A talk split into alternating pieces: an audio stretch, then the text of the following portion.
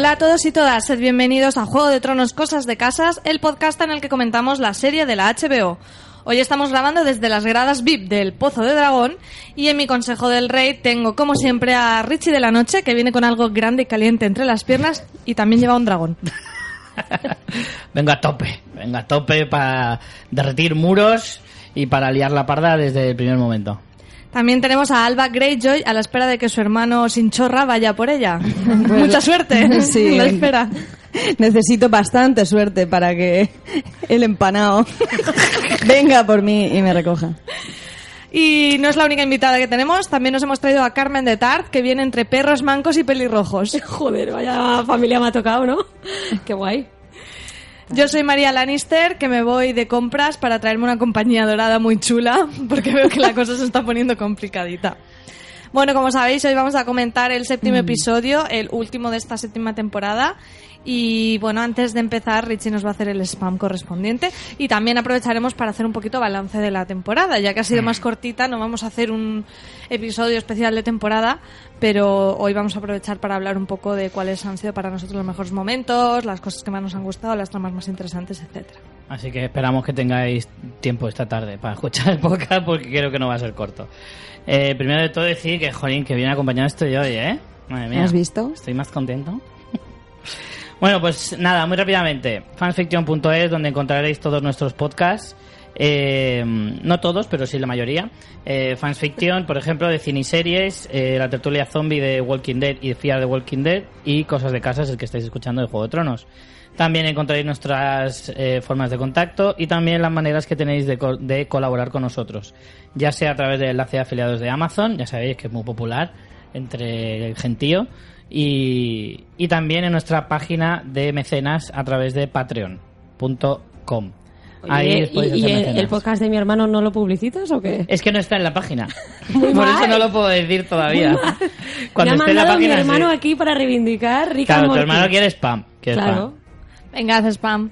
Tenemos más podcasts, efectivamente. Eh, tenemos el de, el de Julio Moreno, Miguel Vesta y un servidor eh, sobre Ricky Morty, la serie de Ricky Morty que se llama El Multiverso de Ricky Morty. O como Oh. otros la llaman, Ricky Morty mierdi. Ricky Morty Mierdi. O el podcast ese de los tres imbéciles. Sí, también. Correcto. Y muchos más, muchos, muchos más. O bueno, dentro de poco igual hay algo, un ente, que engloba todos esos podcasts. Dentro de poco, no se sabe. Ya veremos. La web con más demora de la historia. es la web más esperada ¿eh? desde Google. Bueno, pues lo dicho, vamos a comentar el episodio 7 de la séptima temporada, titulado en título original The Dragon and the Wolf. Que bien lo he pronunciado. Estas chicas que saben mejor inglés que yo, a ver qué. Muy bien pronunciado. Bien, sí, sí. Bien, muy bien. En español, El dragón y el lobo se emitió en su cadena original HBO el 27 de agosto y aquí en España a través de Movistar Plus Series y HBO España el 28 de agosto.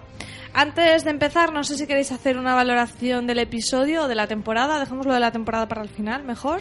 Yo creo que sí, mejor hacemos una valoración primero del episodio, hablamos de todo el episodio y ya al final hacemos mejor la valoración y si queréis em, analizamos los mejores momentos o los que más nos han gustado a cada uno y, y bueno, que empiecen aquí las señoritas invitadas. Bueno, si queréis. Venga, Alba. Sé, Comienzo sé yo. que te hubiera gustado que salieran más los Greyjoy en este episodio. Pues sí, una Tuvimos un cosa. capítulo memorable la sexta temporada en que Alba estuvo invitada, que fue el que, el que los Greyjoy tuvieran más peso. Pero bueno, fue cuando apareció Euron y lo hemos visto en este episodio también chuleando. Han tenido sus momentos los Sí. Greyjoy en este capítulo, pero bueno, no, no es lo más destacado ni de lo que más me ha gustado, evidentemente. Lo que más le ha gustado a Carmen sí que lo tenemos claro. Sí. Sí. ¿Quieres desvelarlo ya o quieres Culo, hacer culo, que- culo, culo. ¿Este es el podcast de esta cadena que se habla de culos? Sí, en este sí. Si fueran pollas, pollas, pollas sería otro programa y tú serías Luis Lobelda. Bueno, a ver, y a mí me ha parecido que este capítulo eh, va de reencuentros, sobre todo hemos visto a muchos personajes juntos, incluso personajes que, aunque se conocían mucho de ideas, no se habían visto nunca. Y también creo que es un... un- Era un poco el diario de Patricia eso, ¿eh? ¿El o sea, reencuentros entre hermanos. Estaban sentados igual también, Sí. si te das cuenta, con O sillas. sea, faltaba ahí como un maestro de ceremonias que fuera diciendo, ¿cómo estás, Theon? ¿Echabas de menos a tu tío? Tu tío te echaba mucho de menos. Correcto. No, Eh, pero- Tyrion, querías ver de nuevo a tu hermana, ¿verdad que sí? Sí. Estás emocionado, ¿verdad? Bueno, eh, eso es una de las otras cosas que nos ha dado este capítulo y es que recupera muchísimos diálogos que en otras en otros capítulos, por ejemplo, el anterior fue muy de acción, pero no tanto de, de diálogos y yo creo que el peso de los diálogos ha sido genial en este capítulo, por eso me ha gustado bastante más que el anterior también, porque vale, eh, evidentemente también ha tenido sus grandes momentos espectaculares, sobre todo al final, pero creo que los capítulos han sido muy muy buenos, sobre todo comparados con, con otros de esta temporada. Y, y luego también he visto una cosa mm, en positivo, que ha sido que el ritmo del capítulo ha sido normal, ¿no? Hombre, eso no tiene como el truco capítulo porque ha- anterior. ha durado un- una hora y veinte Una y han sí. intentado y han metido más Una cosas. hora 16 para ser. Ya, más pero exacto. bueno, que la gente tampoco ha volado con su máquina del tiempo, ¿sabes? En Sí. Boeing 747 ahí en plan, vuelo, soy una, soy una paloma. ahí con un cohete en el culo, es que eso no. Ya. Al menos en esta, pues las cosas han ido normal, o sea, el tiempo es- está donde tenía que estar y la gente se desplazaba como personas. O, o por lo menos si, si lo han hecho a lo mejor va más acelerado que en otras ocasiones, no se ha notado tanto, o sea, no ha- Claro. no, ha pegado el cante de, en el episodio anterior. Efectivamente. Y yo creo que eso también eh, ha hecho que el capítulo sea bastante mejor que el anterior. O sea, creo que hay una... Ha ascendido la calidad bastante y eso está bien porque al ser el último, pues nos hace que el recuerdo sea mejor, ya que vamos a tener que esperar un año, un año y medio para la siguiente temporada. Así que nos, yo me he quedado con buen sabor de boca. Carmen. Jo, qué bien habla Alba. ¿Para qué me habéis invitado a mí? Teníamos que te hablar a ti primero. Carmen, si no di lo del culo y ya está, no pasa nada. Muchos ¿Te coincidiremos recuerdas contigo. algo más del capítulo, además del culo de Eh, John? creo que ahora mismo estoy intentando hacer así como repaso rápido y creo que no me acuerdo de nada. Eh, mm, bueno, a mí, eh, bueno, obviamente me parece también un, un gran capítulo. Me parece muy buen final de temporada. También te, te deja con un final muy de culo torcido. Me estoy quedando sin voz ahora mismo, no sé por qué. Muy oportuno, ahora Eh, estamos empezando. Pero bueno, me parece muy chulo porque vemos por fin a Sansa eh, tomando las riendas de, de su situación, ¿no? De lo que quiere para su familia. Me parece un momento muy, muy chulo de reafirmación de las mujeres Stark. Y también me, me ha gustado mucho toda la trama de Cersei enfrentándose a su hermano que lleva tanto tiempo odiando y que al final no consigue dar la orden para que se lo carguen, ¿no? Y me parece muy chulo de enfrentamientos muy esperados de hace mucho tiempo. Entonces, vemos también eso, hacerse contra Danieris, ¿no? No sé, me, me ha parecido muy emocionante todas esas escenas. Sí, ha habi- ha habido como una carga, una tensión en este capítulo muy chulo, ¿no? O sea, se ha- o sea, se ha, se ha notado la tensión entre muchísimos personajes. Pero ha sido como una tensión blanda, porque en el fondo sabías que no iba a pasar nada gordo. Bueno, no lo sabíamos. Es que mm, En cierto modo... casi ocurre varias veces. Sí, El pero... casi- Bueno, quiero dejar a María Casi, primero. no. Me quiero reservar para, para el final. Vale. Porque me parece que yo voy a dar la nota discordante un poquito. Vale. Vale, no, yo no estoy tan emocionada como Ah. las compañeras porque... Pues entonces menos mal que las hemos invitado. para que porque, compensen porque un nos poco. A ver, he disfrutado el final. Am, sí que es verdad que yo ya no estoy en un punto que quiero que me sorprendan todo el rato porque es difícil. Al final la historia eh, tiene que ir por puntos lógicos y que hayan ido construyéndose. O sea, a nadie le sorprende que Johnny y Daenerys se líen porque es la relación que te han construido y no por eso está mal. O sea, está bien porque si no dirías, ¿esto a qué viene? No le sorprende a nadie hasta tal punto que si empiezas a ver la serie por este capítulo tampoco te sorprende. O sea, estaba tan cantado. Ya. Eh, o sea, que mi crítica no es porque no me haya sorprendido, porque todos los grandes giros que suceden eh, me los esperaba. Lo único que no me esperaba es que el Rey de la Noche cabalgara el, el dragón. O sea, me esperaba el dragón, me esperaba que o tiraran el muro o cruzaran o... siempre con matices, tampoco soy aquí la guionista, pero bueno, hay muchas cosas que me esperaba. Y he echado en falta que se resolvieran cosas que creo que ya había llegado un punto en que tenían que resolverse. Por ejemplo, que John descubriera sus orígenes. O sea, llevamos desde el final de la sexta temporada, en que a nosotros como espectadores nos los confirman, toda esta temporada dándole vueltas a ese tema. Es uno de los temas mm, candentes y yo creo que ya habíamos llegado a un punto en que deberían de haber resuelto eso. También el tema del embarazo de Cersei, que ha estado ahí dando vueltas, esperaba que se diera más información. ¿Qué más información quieres? Está embarazada, punto. Niño, Pero es que a lo niña. mejor yo no, No. tengo tan claro que esté embarazada. ¿eh? Yo lo tengo clarísimo. Es que no, no sé por qué tiene que mentir. Porque Por- aún... Porque, la, porque las, leyendas, o sea, las leyendas, ¿no? La profecía decía que iba a tener tres hijos muertos. Eso que, o sea, si se, muerte, si se muere en su vientre, ¿eso es hijo o no es hijo? mm, No sé. Pero Eh, Es que la se profecía es muy moldeable, tenido- ¿eh? Como todas las profecías son Mm. muy moldeables, hay que escucharlas al pie de la letra y enseguida ves un vacío legal por el que puedes entrar y decir, ah, no, es no, como puedes el tener horóscopo, otro. las profecías No sé, son pero como el Sí. tanto como, o sea, esta profecía es tan importante como para que hagan un paso atrás en el tiempo que no la habían, no la han hecho con muchas cosas que quizá eran más importantes y, y te la muestren Sí, diciendo te refieres eso, eso es como muy, flashback. claro, es un flashback muy concreto De hecho, el, de, te el digo primero que vimos en la serie antes de que Bran Claro, pero es en plan, te- o sea, solo me voy hacia atrás para decirte esto Mm. tan concreto. Entonces yo creo que es una clave de este embarazo. Yo no me lo creo. Yo creo que es algo para enganchar a, a Jamie. A mí es que... No, yo creo que sí que está embarazada, ¿eh? Porque además hay Yo una no escena en que el, ¿cómo se llama? El Tiborn. Tiborn. Tiborn. Tiborn. Eh, está hablando con ella como en la intimidad y le está como recomendando algo para, Sí, para le, le dice algo así o algo como, así. ¿quieres tomar algo? Y ella Sí, dice, pero pues de podría mo- ser. de momento no. Yo también creo que está embarazada, pero eso podría ser una trampa. Algo que ella ha orquestado con Kaibur, por ejemplo. Ah, Yo, yo creo que en hasta realidad no le veo que la necesidad de que se lo invente. Yo Yo, sigo que- pensando que no hay Yo necesidad no, de que se no lo creo invente. que, esté, que sea un invento, pero estoy de acuerdo con Alba en que nos dieron mucha importancia a la profecía y ahora... Es que mm, yo también creo estás que- haciéndote trampas al solitario un poco. O sea, o, Eh, me, sí. o me explicas por qué eso es así. O se lo podrían haber ahorrado. Es que yo creo que va a morir antes. eso- Yo creo que va a morir antes Exacto. de tener ese Sí, bebé. que sea nonato Que de y por hecho no Jamie se lo dice, ese niño no, no nacerá, tal y como van las cosas ahora mismo. Ese niño no va a llegar a nacer. Entonces, yo sí que creo que está embarazada. Otra cosa es que llegue a tener ese niño.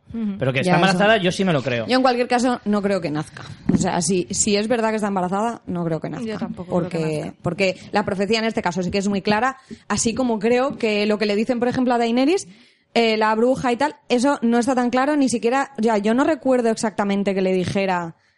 Ha eh, salido, sí, ha salido a o sea, no sé la muchos- fra- ya, pero que no sé, blogs. o sea, no, no que el mensaje no fuera ese, sino de qué manera se lo dice, porque a lo mejor tiene truco la frase con la que se lo Ah, dice. ya, en ¿quieres plan, decir no tienes un hijo, de- a lo mejor tiene una hija, yo qué sé. Claro. A ver, me acabo de ocurrir, pero que a lo mejor se lo dice de alguna manera que tiene truco, porque yo creo que claramente va a estar cantado un, un bebé incestuoso entre tía y sobrino.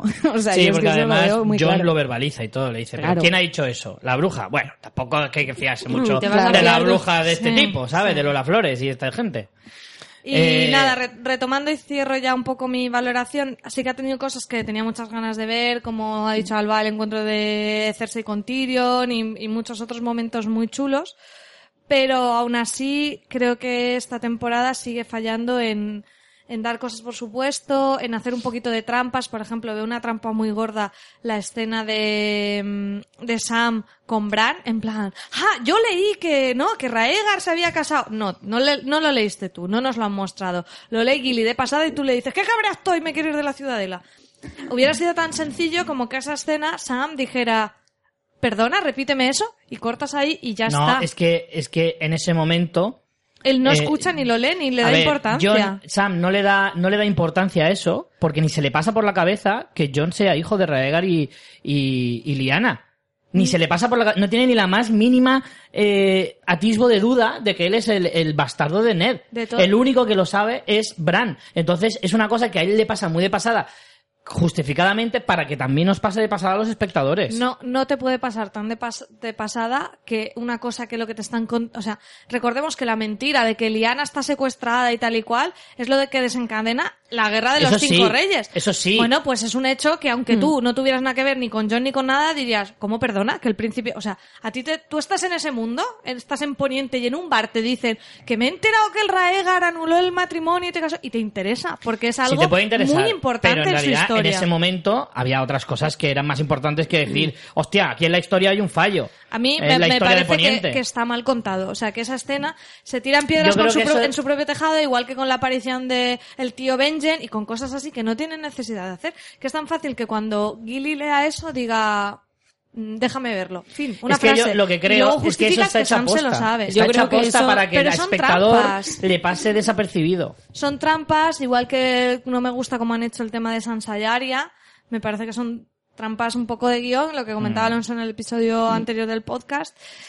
Que no que, que Juego de Tronos debería estar por encima de eso, no tiene necesidad de hacer esos juegos y a veces me parece que por sorprender o por querer ser como más ingeniosos enrevesan las cosas de una forma innecesaria. Yo ahí- Uy, pero yo creo que eso es lo brillante, que no te lo esperas. Y si hacen las cosas de forma lineal, viendo todo, Es que ese es el no, te problema. lo, no te lo esperas. A A, mí me sorprende que haya quiero- pero habido me lo puedes giro. pero puedes hacerlo así contándomelo bien, es que yo creo Pero que es se que aquí mal. hay luces y sombras en cuanto a esto, en el sentido de que yo creo que, siendo justos, eso la serie lo lleva haciendo desde el principio. El problema está... Lo hacía mejor. No, no, no lo hacía mejor, lo hacía igual de bien. El problema, o sea, no es que lo hiciera ni mejor ni peor, simplemente pienso que le funcionaba mejor antes en el sentido de que era mucho más inesperado. Lo de Sansa y Arya a mí me ha parecido súper previsible. Pero yo y de no hecho hablo- Pues llevábamos no, mí no, diciéndolo ¿eh? toda la- pues llevábamos diciéndolo toda la Yo, yo temporada. no hablo de No, a- a mí- previsibilidad, hablo de que esté bien contado. Por ejemplo, lo de John y Daenerys me parece previsible, pero me parece que está bien contado. Bueno, un momento, O sea, vamos, estamos cosas yendo a cosas muy distintas. concretas todo el rato y todavía estamos en las valoraciones iniciales. Ahora luego vamos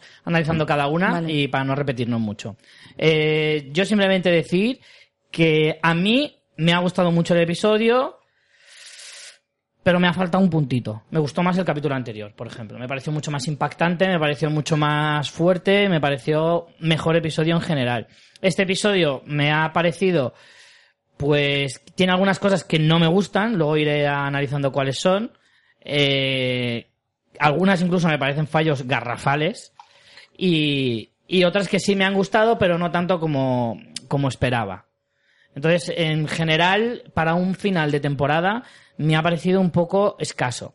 Al final se me ha quedado la sensación de que, volviendo al problema de toda la temporada, es que este no era, daba la sensación de que este no era un capítulo de final de temporada. A mí me daba la sensación de que era de mitad de temporada. ¿Sabes? Es como que han cogido la última temporada, la han querido llamar 7 y 8, pero en realidad es la 7 más larga. Yo es que lo que creo es un, es un capítulo un poco escoba que va recogiendo todo lo que se ha ido dejando a lo largo de, Claro. de la temporada. En plan, bueno, vamos a tener que cerrar. Sí, pero al final no has cerrado casi nada, como dice María, las cosas más importantes no las has cerrado y las que has cerrado Bueno, han parecido un poquito precipitadas. Pero hay algunas que, mm, vale, por ejemplo, el que John sepa eh, su pasado, que no lo sabe, vale, pues es una cosa que Es que solo falta cambia se- todo. Ya, pero solo falta que se lo digan y tenemos que saber si se lo dicen antes de que él se presente an- ante los eh, lores del norte, digamos, o, o después. Eso, está- eso va a cambiar la situación muchísimo. Totalmente, pero, totalmente. pero eso sí que yo creo que a lo mejor lo tendrían que haber puesto ya. Y, pero también creo que sí que se han ido quitando algunas cosas, como por ejemplo Meñique se la han quitado, y algunas cosas que... También es cierto que no le va a quedar mucho tiempo para hablar las cosas porque los Ya. caminantes están llamando al telefonillo ya, ¿eh? Ya, ya, Pero O sea- yo creo que va a tener más efecto dramático que lo hagan en la última temporada. Que, que Sí, eso digan sí. eso, Pero que no hay mucho tiempo, Va a haber un. Es contexto que solo hay seis episodios y tienes tanto ¿Solo por cerrar. seis? ¿Qué pasa con Cersei si se muere o no? Por ejemplo, mucha gente apuntaba que Cersei moría en esta. Bueno, primero todo el mundo da, da muerta, da por muerta a Cersei y muchos decían que iba a ser en este cierre. creo Sí, que antes pero- va a morir pero Jaime. si Yo esperaba si, la matan en esta temporada, la temporada que viene, solo es luchar contra los caminantes y eso te lo puedes ventilar en dos episodios. Claro. Si quieres hacer una macro batalla, o sea, Yo la no- batalla del muro duró un episodio entero, la batalla del muro, la batalla de los bastardos duró me- un poquito más de medio. Eh, si quieres hacer una gran batalla a lo bestia, como mucho te tiras dos capítulos. Yo no, creo que seis. yo no creo que puedan quitar un pilar ya como Cersei. Entiendo que que, no, va a dar claro un no. juegazo buenísimo en la siguiente. Ahora también creo que por ejemplo Jamie que yo lo veo muertísimo ya, pues a lo mejor Ay, pero es más bonito. sí es muy bonito, pero es un poco se lo podrían o ¿eh? sea, Es un poco- es Me encanta Alba habla de él como de un gato ahí callejero. Es muy sí, es muy bonito. pero huele raro, así que mejor lejos. Yo creo que Jamie, pues yo que sé, está un poco ya en plan, soy una marioneta aquí, no pinto nada y vale. Y yo creo, encima de marioneta no tiene mucho con lo que articular. eso es cierto, es una marioneta ahí con, le falta Está, un trozo. está- sí, está ya un poco... Muñeco roto. Muñeco ahí que Muñeco. no sabe qué hacer. Sí, es que empieza a no ser nadie como no lo era Meñique ya, con lo, todo lo importante que ha sido, empieza a ser ya un personaje que ya no da más de sí. En plan, todo lo que, has da- lo que tenías que dar, ya lo hemos visto, Hmm. eh, y mejor, como las series estas que se hagan tres temporadas más, que ¿por qué? O sea, te las podrías haber quitado y se acaba la serie en alto y bien. Pero es que Pues. Jamie va a jugar un papel crucial en la muerte de Cersei. Entonces creo que Jamie, hasta que eso ocurra, es cierto que ya no tiene nada más que hacer. Ya como se queda en el banquillo, ¿vale? Como se queda en el banquillo hasta que te toque salir en el último minuto y cargarte a, a Cersei. Porque es que ahora mismo es cierto que lo único que va a hacer es juntarse con esta gente, Que pero veremos lo no que tendrá pasa, porque- ni voz ni voto, evidentemente. Bueno, ya Simplemente hemos será un soldado raso. Hemos visto Eh, que, no sé yo, que- eh. que hay discrepancias. O sea, que, que este punto de la guerra sea lo que realmente marca, por fin, ¿no? Lo- que Jamie diga hasta aquí, esto ya no te lo tolero. O sea, esto ha sido el punto de ruptura de Jamie Cersei. O sea, que no es una cuestión menor. No, no, para nada. Lo que pasa es que, ¿qué va a pasar a partir de ahora? O sea, en el sentido, Jamie sí tira rumbo para el norte, se unirá a la guerra, luchará él solo, porque no se ha podido llevar a nadie, ni siquiera a Bron, y, y al final, pues, ¿y qué, cuando llega allí, qué hará? Pues presentarse allí y decir, oye, yo mantengo mi juramento, eh, para uno que voy a cumplir, mm, pues que sea este, y, y ya está. Pero al final va a acabar como un soldado más, porque no, no va a sentarse en la mesa de los que dirigen. No, No, no, va a organizar eh, eh, estrategias de, no, ni pero, nada no, por el pero estilo. no va a ser un soldado raso. No, un soldado raso no. supone, Por, por lo que supone él y lo que lo importante que es para hacerse él a pesar de todo. Por eso no va, o sea, en plan, pues lo pueden utilizar como te la jugamos Cersei, aunque Cersei, bueno, es ella misma la que casi se carga por otro lado a su Sí. Pero hermano bueno, novio. yo creo que, que- nos estamos adelantando Sí, mucho sí, y todavía sí, no sí. hemos empezado ni a hablar del luego, episodio. luego, si queréis, vamos con lo que esperamos de la última temporada y bla, bla, bla. Vamos a Desembarco del Rey y empezamos por la primera, las primeras escenas. Eh, John, Tyrion y compañía llegan a, a Desembarco y Bron les recibe para ir camino de Pozo Dragón. Y, eh, bueno, tenemos ahí esos primeros encuentros, Tyrion con Bron, eh, Bron con Podrick, Podrick con Tyrion, ese trío de, colegas, Brienne poniéndole ojitos a todo el mundo, primero al perro, luego al otro, no sé qué. Está ahí, Brienne está muy demandada también, ¿eh? También Ya te lo ves, digo. sí, sí, se la Entre el perro, eh, Tormund, A mí la relación con el Con perro Jamie también me, tiene me ha tilín. encantado ver cómo al final en realidad tienen cierta admiración y respeto. Hijo, me hubiera gustado que se viera más, que ese, que esa conversación hubiera durado más porque me pareció muy curiosa y muy, Mm, muy interesante muy cómo la han tratado porque siempre que, a- que a- al perro le mencionaban a Brienne, él siempre lo da- daba como mucha curiosidad de decir, ¿qué piensa en realidad este tío? ¿No? Porque siempre hablaba de ella como como no, no, no, me derrotó una mujer, tal, o sea, Sí, nunca lo ha escondido decía- tampoco, ¿eh? Sí, nunca lo ha escondido. Pero es que esa admiración mm, hacia ella y ella, pues como es tan sumamente educada, pues tampoco. Claro. Aparte de que es una situación en que ninguno, o sea, es eh, la mejor situación porque ninguno está en posición de armarla en ese Claro. momento. No están solos. No, pero tampoco tienen tampoco están enfrentados para No, nada. no, ¿eh? Yo creo que sé. se respetan demasiado. Sí, sí, sí, sí, pero aparte después de lo que ocurrió, o sea, ya está claro las posiciones, en plan, bueno, pues yo pensaba que habías muerto y no. Cosas que pues pasan, de buen chico. rollo. Pero cosas claro. que pasa que es curioso porque ellos se lo comentan. Dice, yo lo que quería era defenderla a ella. Y dice, el otro, yo también. O sea, que los dos tenían un objetivo común y se genera... Y que falta no comunicación. las cosas. Te digo, eso, eso pasa muchas veces en los bares que dos del Madrid discuten por lo mismo y en realidad están defendiendo lo mismo, pero se discuten y en realidad son del mismo equipo. Pues Bueno. eso ha pasado así de veces. Yo os quería contar que esta localización de la playa es la playa Muriola, que está ¿Qué- en Barrica. ¿Qué playa? Es la playa donde desembarca toda esta compañía. Ajá. ¿vale? Ah, vale, vale. Es una playa que está en Madrid. Eh, digo, Madrid. Más quisieran los madrileños quisieran tener playa. Carmen. está en España. Se llama Playa Muriola. Me he saltado una cosa, perdón, me he saltado un- una cosilla, y es que estaban todos los inmaculados muy bien colocaditos. Ah, sí. ¿Cómo me mola ver eso? Parecen como los Astier y Jovel y los romanos, que se La colocaban que la- en la- cuadraditos perfectos, todos colocados. Esos primeros planos y la Oh. realización del episodio ha estado muy, muy chula. Eso, eso que ha sido como una especie de aviso, rollo. A ver, vamos a hablar. Cersei. Como se te vaya la mano, entramos estamos todos, a todos. cholón, ¿eh? Te lo aviso. Y la verdad es que la cara de Bron y de Jamie sobre todo, Jamie tiene una cara de espanto que me encanta. Que es esa cara de... Me caga encima. ¿Sabes? Que pone una cara así como súper serio, que se le abren un poquito más los ojos y se, y se le mm, dilatan las pupilas. Pero es que, que, yo me, no- que me flipa. Yo no sabía que quedaban tantos Unsolid. Yo pensaba que habían ido cayendo. No, pues ¿con quién? Si no ha luchado con nadie.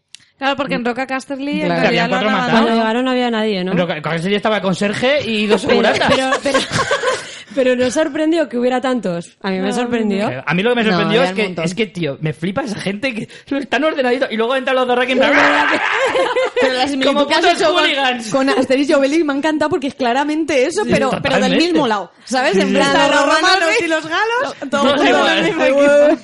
No parecen así como los minions ahí todos yo estaba, estaba todo el rato pensando, hostia, que le da... O sea, yo pensaba que algún Dorraki iba a romper una fila. En plan, es Claro. imposible que Además, pases así pasa de con los caballos, los que están en las esquinicas de los Están- Inmaculados estarían jodidos. diciendo, ay, el caballo como me dé con la pata, verás el ostión que me llevo. Yo pensaba que iban a cargar contra el castillo. O sea, pensaba que estaban así de No, locos que solo se iban querían a lanzar. fardar, solo querían fardar.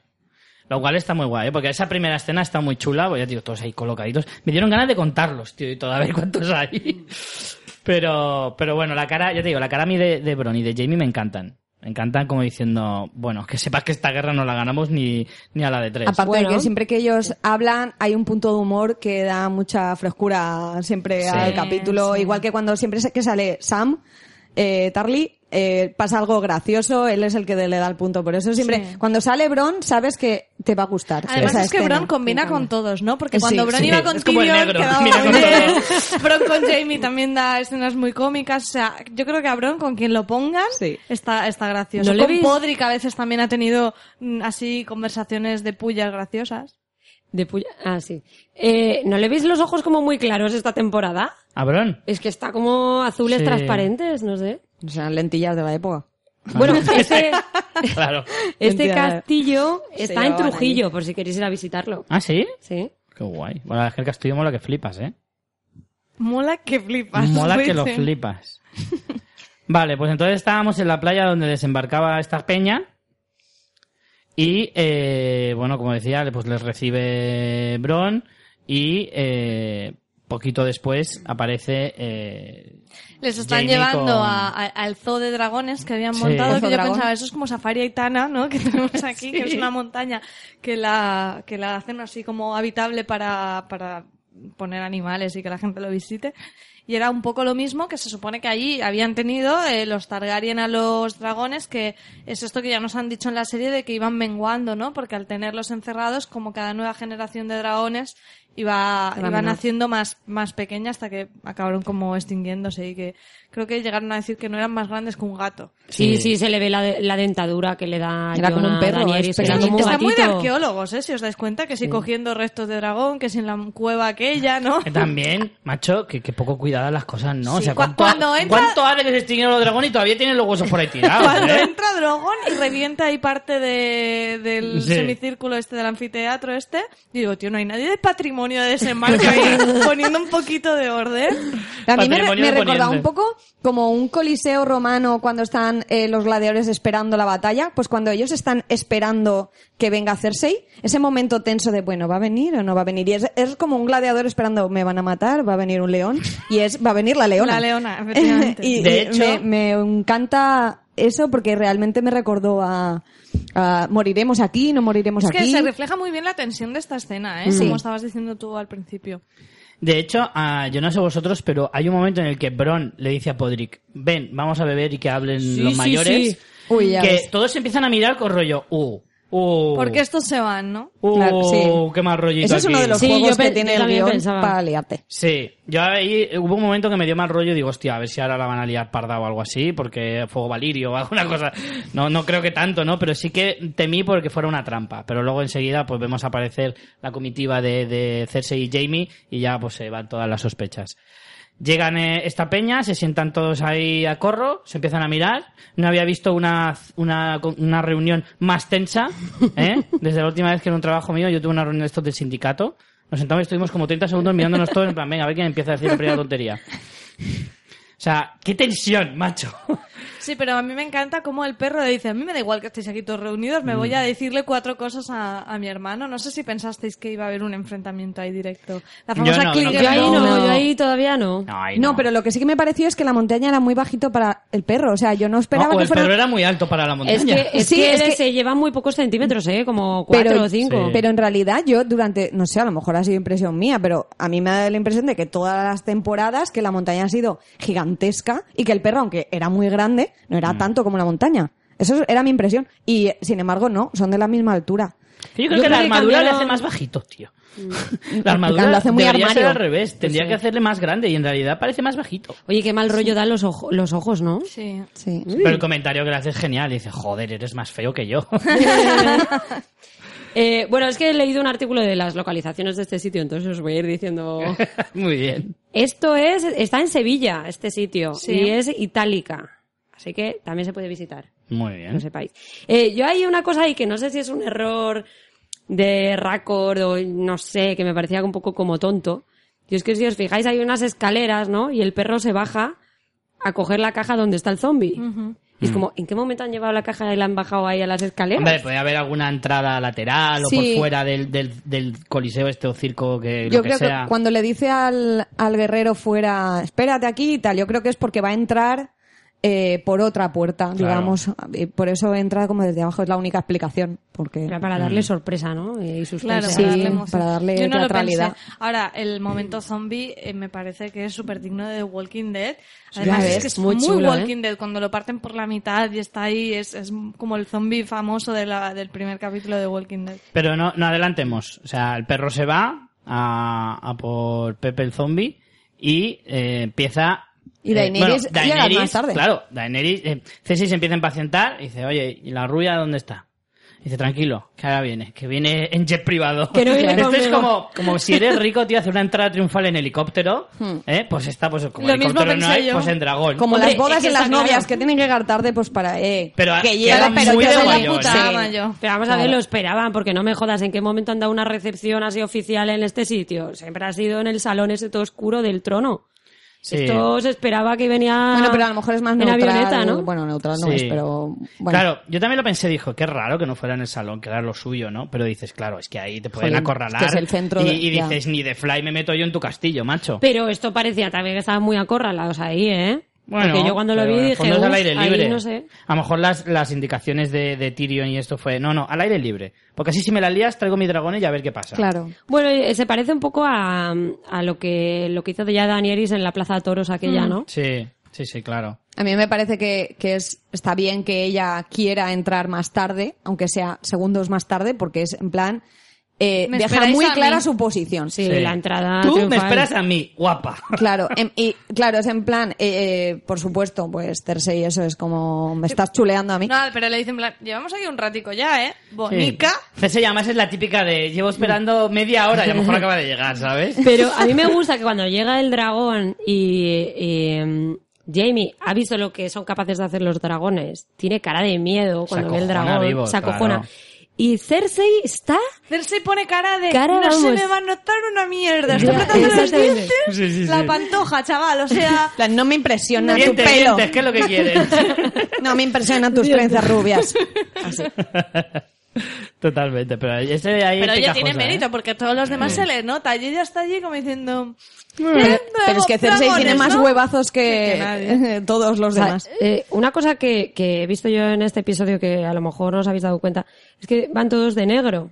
Sí. ¿Os habéis dado Bueno, cuenta? es un- una cosa que ha ido pasando a lo largo de la temporada, que el vestuario ha ido oscureciéndose. Sí. Sí. Yo me voy fijando desde que Cersei salió con su traje de liar la parda, de quemar el, de hacer explotar el septo de Baylor, que nos flipó a todos ese traje, que Richie quería comprarse uno, de hecho. Hmm. Han ido todos haciendo Pero está de vers- luto, ¿no? Porque murió Porque su está de hijo luto, también. sí. Ella está Bueno, de se luto. lo puso previamente. Cuando Joffrey ¿Ah, sí? murió no se puso de Claro. luto, ¿eh? Bueno, eso también es verdad. No, y, y eso lo hace antes de Bueno, que yo creo que sí que se va de luto con, Jeff, con Joffrey, ¿eh? No sé, yo no lo recuerdo. Yo creo que pero- sí. Pero no me bueno, si suena. te Pero fijas, Daenerys siempre va de Daenerys ha blanco, ido de de azul. No, no, no, pero oscura, además Jon ha hecho, también. de, ha hecho de la enseña de ahora como reina, porque si os fijáis, la guardia la ha cambiado también, el Sí, uniforme. sí, antes eran dorados y ahora... Antes eran dorados y ahora son negros con, el, el- con la corona que lleva Cersei, que es concretamente para ella, que no Sí. es la misma que llevaba Tommen o Joffrey, no es la misma, se ha hecho una nueva. Que es como de hierro, además. Es como de plata, más bien, porque es demasiado brillante para ser de hierro, yo creo. Platino. ya, ya, no, pero me refiero por el trono de hierro y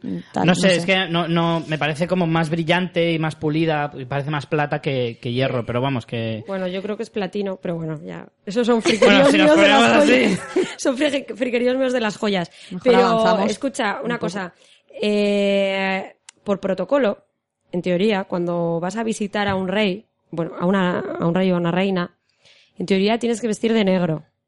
¿Así? Ah, sí, eso no lo Sí. ¿No, sa- ¿No habéis visto las imágenes de Donald Trump co- eh, que, que va con la mujer vestida de negro y las hijas y todo eso porque fueron a, a ver a un rey? Es que no me acuerdo ahora de qué país era. Bueno, da No lo igual. El caso es que por, por protocolo tú si vas a la casa de un rey, en teoría tienes que vestir de negro. Ah, pues mira. Entonces, ahí a mí me, me hace gracia porque me, me da por pensar quién es la, la reina y quién, está, vi- quién es la visitante. Ya. ¿Sabes? Porque las dos van de negro y no sé, me, me gusta pensar eso. Hmm, también, puede ser. Eh, de todas formas, eh, eh, jolín, iba a decir algo y se me ha ido. Eh, bueno, pues seguimos avanzando para no entretenernos mucho. No sé, Eh, nos queda en el muerto que aparece. Ah, sí, ya sé, ya sé lo que iba a decir. Eh, a mí al principio me sorprendió porque parece un día como súper soleado y en estar en el sur.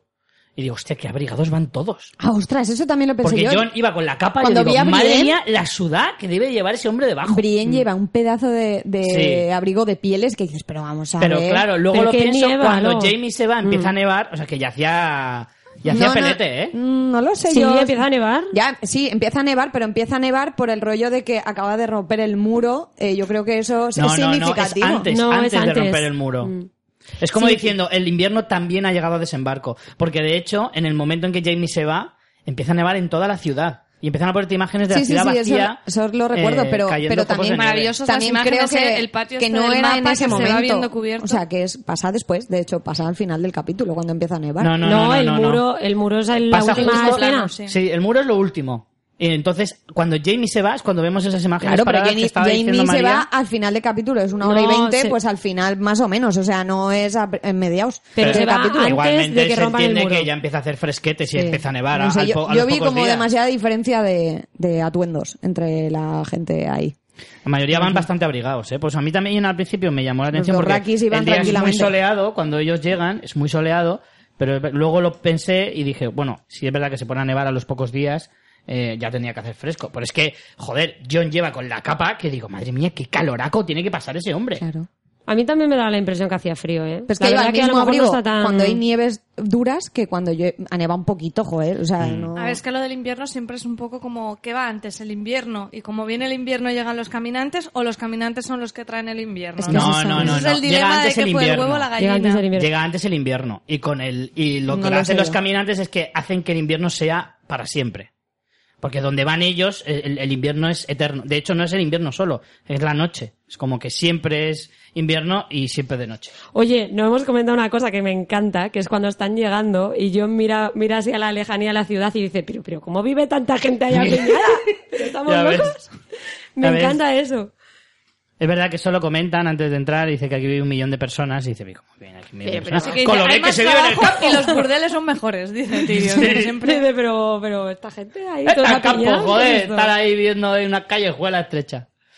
Bueno, cuando Tyrion eh, hace ademán de empezar su exposición y, y ver un poco a ver cómo va a ir el debate, eh, pues aparece estelarmente Euron para tocarle un poco las pelotas que no tiene Theon. No sabe estar, es que no sabe estar. Qué odioso es, ¿eh? Ay, qué. Pero ¿y vosotros pensáis que Cersei le llama la atención porque Yo creo que la está armando? pactado. Está muy... Claro, yo lo- pactado. luego, claro, ahí no lo pensé, pero luego cu- cuando ya se sabe el plan, Claro. ¿vale? Ya ahí pensé, ah, pues está todo Porque es que no, No, solo eso, es que mm. luego encima se chotea cuando ve lo del caminante y dice, bueno, pues yo me piro, estos no saben nada, pues entonces que os den por el culo. Encima se chotea de Cersei diciéndole a Daenerys, bueno, guapa, cuando solo quedemos tú y yo, cuando quieres te vienes a las Canarias. A mí eso me chocó un poco, dije así de repente, o sea, me pareció como muy rápido y muy de repente, pero bueno, como a veces que también pasan estas cosas en el Juego de Tronos, dije, bueno, ten en cuenta que el Euron es un poco subnormal, a lo mejor, a lo mejor hace eso, o sea, Pero es, hay es que- un poco sí, que se pero- le va y, y es muy impulsivo, entonces pensé, vale, pues quizá, pues, me- si yo sí que me lo creí, aunque también me pareció que no era la forma de hacerlo. O sea, que no, que no estaba bien hecho el guion. En ese momento pensé, esto está mal hecho. Está muy, el guion mal, ¿sabes? Porque en plan, ¿cómo se va así? A ver, pero yo sí me pero lo luego ya tiene sentido. precisamente este gilipollas, porque es un gilipollas, es así, es impulsivo, es un imbécil, va de prepotente y la gente de las Islas del Hierro son unos miserables. Claro que sí. Y son unos capullos. Y entonces dice, Y yo la me mola. quito de en medio, anda que voy a estar yo peleándome. Y me parece lo más lógico del mundo que desde el punto de vista del egoísmo diga, mirad, Si no llegan hasta mi isla, que os den por culo. Totalmente. En realidad, es, es lo que dice Carmen, está, es muy coherente con la forma de ser del personaje y de los Greyjoy en general. Es como, si a mí me- no me va a tocar, ah, pues ahí os quedáis, porque yo la lealtad mm, me viene por la mañana y por la noche ya no me queda. Es que, a ver, el hecho sí me pareció coherente. Lo que no me pareció coherente fue la forma, ¿sabes? Como que fue demasiado rápido. Pero bueno, en ese momento, aún así me lo creí por cómo es él. Mm. Y luego ya sí que le encontré todo el sentido al teatrillo. Lo se que pasa es que, a ver, ellos no saben que les van a llevar un muerto, o sí lo saben. A ver, teóricamente sí, pero... Creo que ¿Sabes Bueno, lo que pero a lo mejor Es hubiera buscado Creo que otra no lo saben. excusa, Sí. No sé si lo saben, ¿eh? No sé si no lo sé si saben. es no sé si saben que se traen un muerto o simplemente que les No, traen algo. lo que sí que creo Mm. es que Cersei y Euron sí que lo hablaron antes. de- digan lo que nos digan, sabemos que nos van a ofrecer una tregua. Vale, Claro. pues pase lo que pase, que sepas que de tregua nada. Y que pase lo que pase, tú te vas con la flota, eh, busca el momento que quieras para decir, oye, ahí os quedáis, me voy con mi flota. También yo creo que es cuando una- tú quieras. Y cuando, y cuando mm, quede más o menos esto claro y yo les diga que sí o que no, que tampoco creo que lo tuviera decidido Cersei en ese momento, ¿eh? Ya. Dice, tú te vas y te traes a la, a la, a la compañía dorada. Y luego ya veremos. Yo creo que es una manera de ella a lo mejor mostrar que, que por cojones se ve obligada a hacer la tregua, ¿no? O sea, si, si Euron finge que la abandona, Claro. se justifica más que ella acepte la tregua porque es como, hostia, es que me están dejando aquí con el culo al aire. Porque de hecho nadie, ni siquiera Jamie, sabe lo de la compañía dorada. Claro, Solo claro. lo sabe el Banco de Hierro, que es con el único con el que lo ha hablado. De hecho, ni Euron lo sabe en ese momento. Lo sabrá ya cuando se lo, cuando al final le dice, vete tú con tus barcos a por ellos. Pero en ese momento, nadie sabe. Entonces, Yo, claro, a ilusa Cersei, ¿qué de le mí queda? que creí en sin la flota, tregua. sin flota. Y sin, y sin el ejército de los, de, de los Lannister diezmado por, por la, por la batalla del Camino de las Flores, dices, ¿con quién coño me voy a defender? Pero es lo que ella, ah, bueno, hay una conversación que claramente explica la importancia del oro y, y lo que supone para los Lannister. El oro siempre Sí. ha estado muy unido a los Lannister y entonces yo creo que es eh, súper coherente su plan. Eh, entiendo que que también, no sé si desde el punto de vista estratégico en cuanto a una guerra, tiene lógica que tú hagas eso, porque vale, dice que se peguen los monstruos entre ellos y que que acaben con ellos, vale, y si los monstruos acaban ganados por los caminantes blancos, eh, ¿qué vas a hacer tú con tu... Aunque por mucho que tenga compañía dorada, yo no sé hasta qué punto es grande la compañía dorada como para luchar yo- no solo con los caminantes blancos que ya hay, sino también con todos los del norte Claro. que se hayan convertido. Yo creo que ya les- es lo que le dice a es que es- Jamie. se- Es lo que le dice a Jamie. Dice, si esta gente no les puede vencer, si los ¿Qué vamos a hacer Inmaculados, los? Claro. Dothraki, no sé qué, que vayamos nosotros o no, no va a marcar la diferencia. Y sin embargo, Pero si que sí ganan, pero quedan diezmados, tenemos una oportunidad de Sí, ganarles. sí, yo también como, lo creo, pero me es la lo que piensa todo por el todo. Yo creo que es lo que piensa Cersei, pero sí que creo que puede marcar una diferencia. Pero, pero a mí me parece muy chula la, la respuesta ahí que le da Jamie, ¿no? Que dice, mira, alguien va a ganar en esta batalla. Claro, Y sí. no nos viene bien ninguna de las Claro. dos. Y, y quien gane vendrá luego a luchar con Claro, nosotros. como, nos es que es mejor unirse, Pero ¿no? ella piensa en el mejor de los escenarios y es que esta gente sola venza a los caminantes, pero estén muy diezmados cuando se enfrenten a ella y ella les gane. Además es que... Pero claro, Es que Es da que por hecho muchas está- cosas. Cersei Exactamente. siempre... No, no es que dé por hecho. Es que Cersei no está pensando en el primer paso, está pensando dos pasos más para allá. Hmm. Y es que si yo no me uno, tengo una posibilidad. Si ellos, si los buenos ganan a los caminantes, tengo una posibilidad de vencerles con mis 20.000 hombres de la compañía dorada y lo que quede de ellos.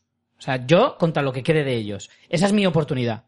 Si ganan los caminantes blancos, estoy jodida. Pero es que la tercera opción, que es unirme, es si perdemos, hemos muerto, y si ganamos, nosotros habemos perdido la mitad del ejército a lo mejor, ellos a lo mejor también, pero aún así siguen siendo más fuertes que nosotros. Por lo tanto, perderemos nosotros igual. Ya, o sea, pero- en tres de las dos opciones pierdo seguro. Solo en una tengo una posibilidad de vencer. Pero Por también es lo que dice Jamie, que, que ellos quizá consideren, por también por cómo es eh, Jon Snow, que Cersei sabe que Jon Snow cumple su palabra y Sí. es bueno ante todo y tal, eh, a lo mejor cumplen, o sea, no se los cargan. Ya, pero es que Cersei no quiere que le perdonen la vida.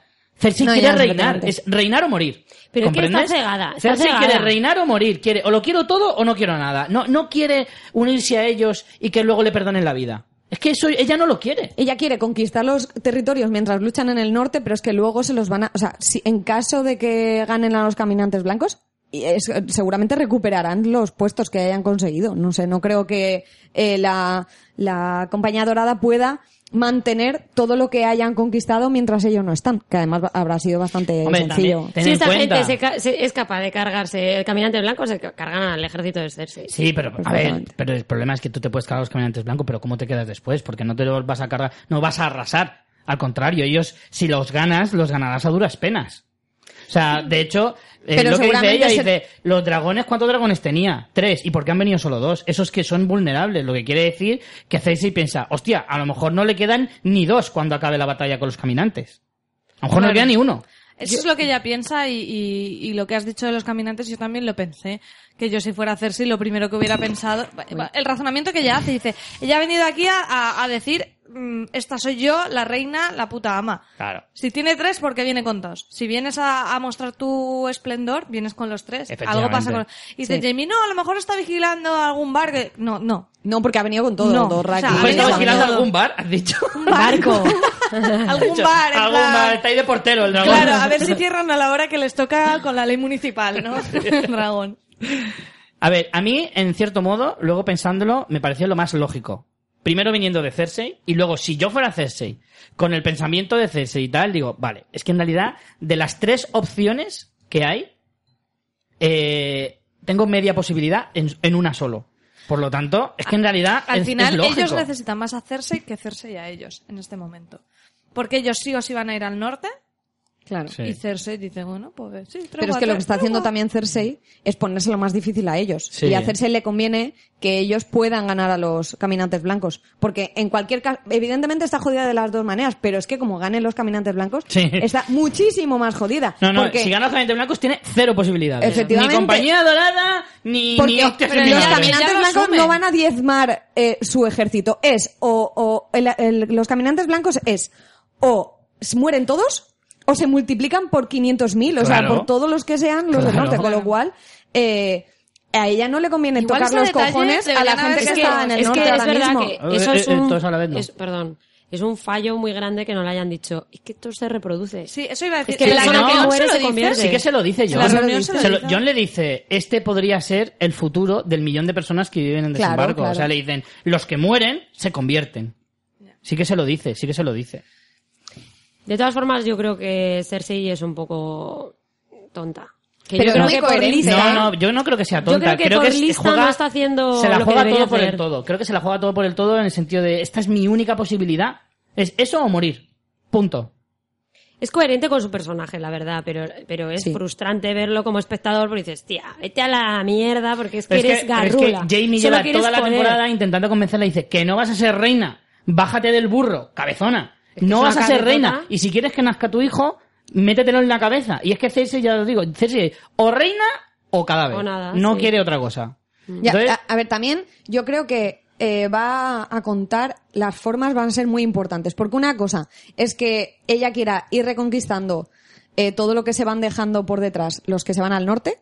Pero ¿de qué manera? Es porque puedes ir conquistándolos sin tocarlos. Es decir, o sea, sin tocarlos en el sentido de que si tú te vas subiendo hacia arriba Claro, a luchar, cuando se van yo no entro en batalla contigo, simplemente voy conquistando semipacíficamente los pueblos que tú te vas dejando solo con civiles o con muy pocos soldados. Entonces, realmente quizá no les eh, no les afecte tanto. Es en plan, no te estoy tocando los huevos porque quiero que tú lo des todo en la lucha con los caminantes blancos. Sin embargo, sí voy cogiendo posiciones, ¿sabes? Una cosa, si lo hace así, entonces quizá sí tiene alguna posibilidad.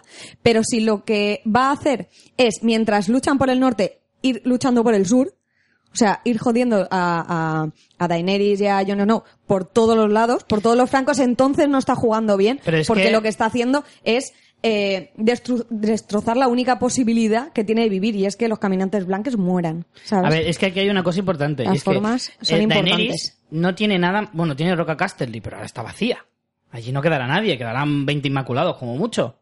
O sea, es, creo que es lo único. Y Rocadragón, que es una isla que para conquistarla, pues, tampoco, es que tampoco te sirve de mucho, como mucho como, como un punto estratégico a lo mejor, pero Daenerys lo tiene todo en el norte. Se lleva todo al norte. De hecho, la tregua venía por repliega tus ejércitos y no hagas nada hasta que acabe la gran guerra del norte. Entonces, a, Daene- a, perdón, a Cersei le da igual el resto del continente. Porque de hecho ella prefiere que la batalla sea en desembarco, porque es una fortaleza, porque hay muchos civiles, y sabe que, sabe que Tyrion y Daenerys, pues al final por ahí le puedes, le puedes pinchar un poquito de decir, si vienes aquí y entras a lo bestia, te vas a cargar a un montón de inocentes, por Mm. lo tanto tiene que ir con mucho más cuidado. La batalla tendría que ser en las puertas de la ciudad y en las ¿a qué te puertas refieres? ¿La son batalla? fortificadas. ¿La batalla de quién? entre ellos, entre, entre Cersei y Daenerys. Ah, vale. Entonces, la batalla tendría lugar en desembarco, sería lo lógico. A campo atraviesa, lo más seguro es que eh, perdieran, porque con los dragones perderían, suponiendo que le quedaran a Daenerys. Entonces, ir conquistando territorios, y de hecho los tiene prácticamente todos conquistados. Dorne es lo único que a mí se me ocurre, que el ejército de Dorne podría unirse a la lucha, pero para eso habría que convencer a los dornienses, que ahora mismo están ingobernados. Pero no hay Dorne- nadie que los gobierne. se Alto Jardín carga- igual, pero Alto no se Jardín carga- no Alto Jardín está, Alto Jardín ya es de los Lannister. Sí. pero se lo cargaron, ¿no? Se Sí, pero no hay ejército Sí, de, pero de Alto claro, no hay- Jardín. claro, no la En Alto Jardín no hay nadie. Y ya de ahí para arriba no hay nada. Nido de Águilas está en el norte. Los norte, pues está en el norte, lógicamente. Una- Y luego entre medias, es que ahí es, es, es, es, pues, como Albacete. o sea, es todo meseta, no hay nada. Richie, una cosa que yo no entiendo muy bien es para qué en realidad van a llamar al ejército este dorado. Pues porque el ejército de los Lannister es muy pobre para resistir el- Sí, las eh, acometidas del ejército de Daenerys. No, pero, o sea, van para defenderse de un posible ataque de Daenerys hacia ellos. No, un posible no, un casi seguro ataque de Daenerys hacia Pero si ellos. Daenerys se va al norte, se va Ya, a pero luchar cuando con acabe la lucha con el norte volverá. Sí, Daenerys Daenerys- quiere el trono de hierro. O sea, es después de la gran batalla. Sí, Efectivamente. sí. Lo Pero- que no sé es... Por eso querían la tregua. En plan, tú estate quieta hasta que ganemos a los caminantes blancos. Exacto. Y luego ya tenemos la batalla entre nosotros. Pero claro, la batalla entre nosotros parecía que ya estaba ganada por Daenerys, pero no, porque con la compañía dorada. Se iguala mucho las cosas, teniendo en cuenta eso, que es que el ejército del norte va a quedar muy diezmado después de luchar contra los caminantes, que los caminantes son muy duros. Hmm. Es que se van a quedar muy jodidos. Lo- lo- el ejército del norte. Muy, pero que muy De jodidos. todas formas, ahí hay una cosa que a mí no me cuadra muy bien, es que eh, en realidad ellos tenían problemas económicos porque el del banco fue y le dijo, me debes pasta. Sí. Ya, Y pero el, Alto el envío de, de Alto Jardín, todo Sí. se lo quemaron los dragones. No, llegó antes. Llegó El- antes de la. el- el an- oro antes de que llegara antes. Drogon y la Sí. liara parda, el, el carro con el oro ya había llegado a desembarco. Ah, vale.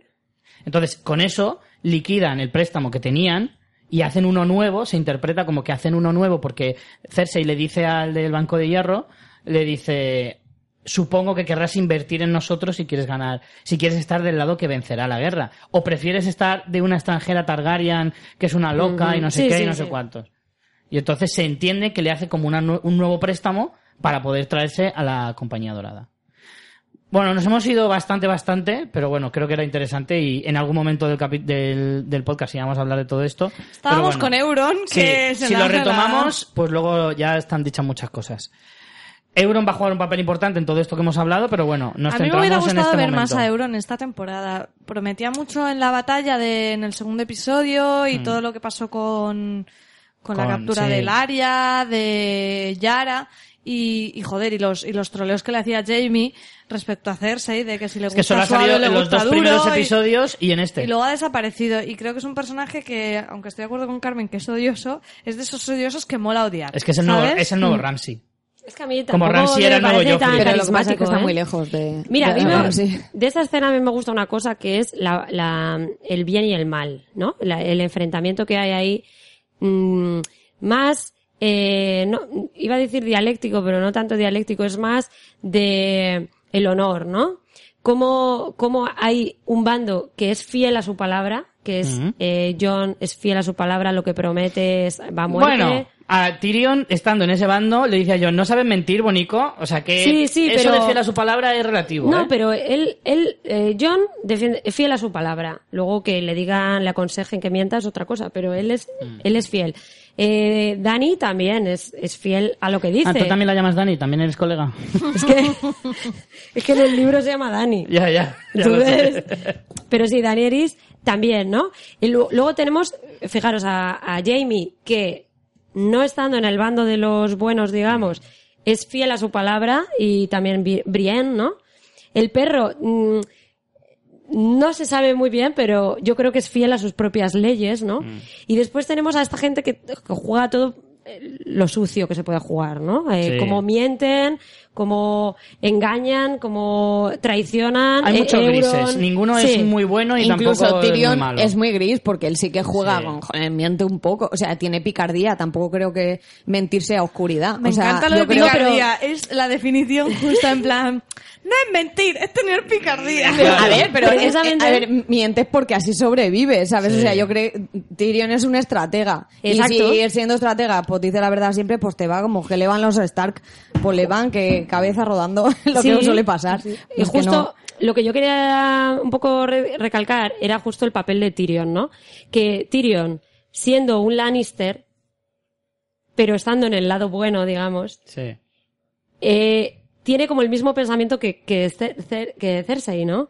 Que aunque se odian, piensa igual, ¿no? De, tío, puedes mentir Sí. y engañar a la gente y no pasa nada. Pero mientras su hermano no es capaz de mentir y es fiel a su palabra. Yo he dado mi palabra que voy a luchar en esta batalla y me voy. Pero también dicen que es el más estúpido, se lo dice Cersei en Claro, la cara. al final eh, son, claro, hay muchos grises, o sea, tenemos personajes de todas las gamas. Está el más blanquito que es John, que no puede mentir, que es el más honorable, que todo lo hace perfecto, y está Euron, que es el negro, ¿no? Lo Mm. más negro, lo más oscuro, que es como yo no puedo hacer nada honroso ni aunque me maten. Bueno, eso ello. sería Meñique también, lo que pasa es que no está ahí. Pero... Sí, pero y luego tenemos muchos grises, tenemos un Tyrion, tenemos a Cersei, que bueno, está es un es un gris muy oscuro, muy oscuro, muy oscuro.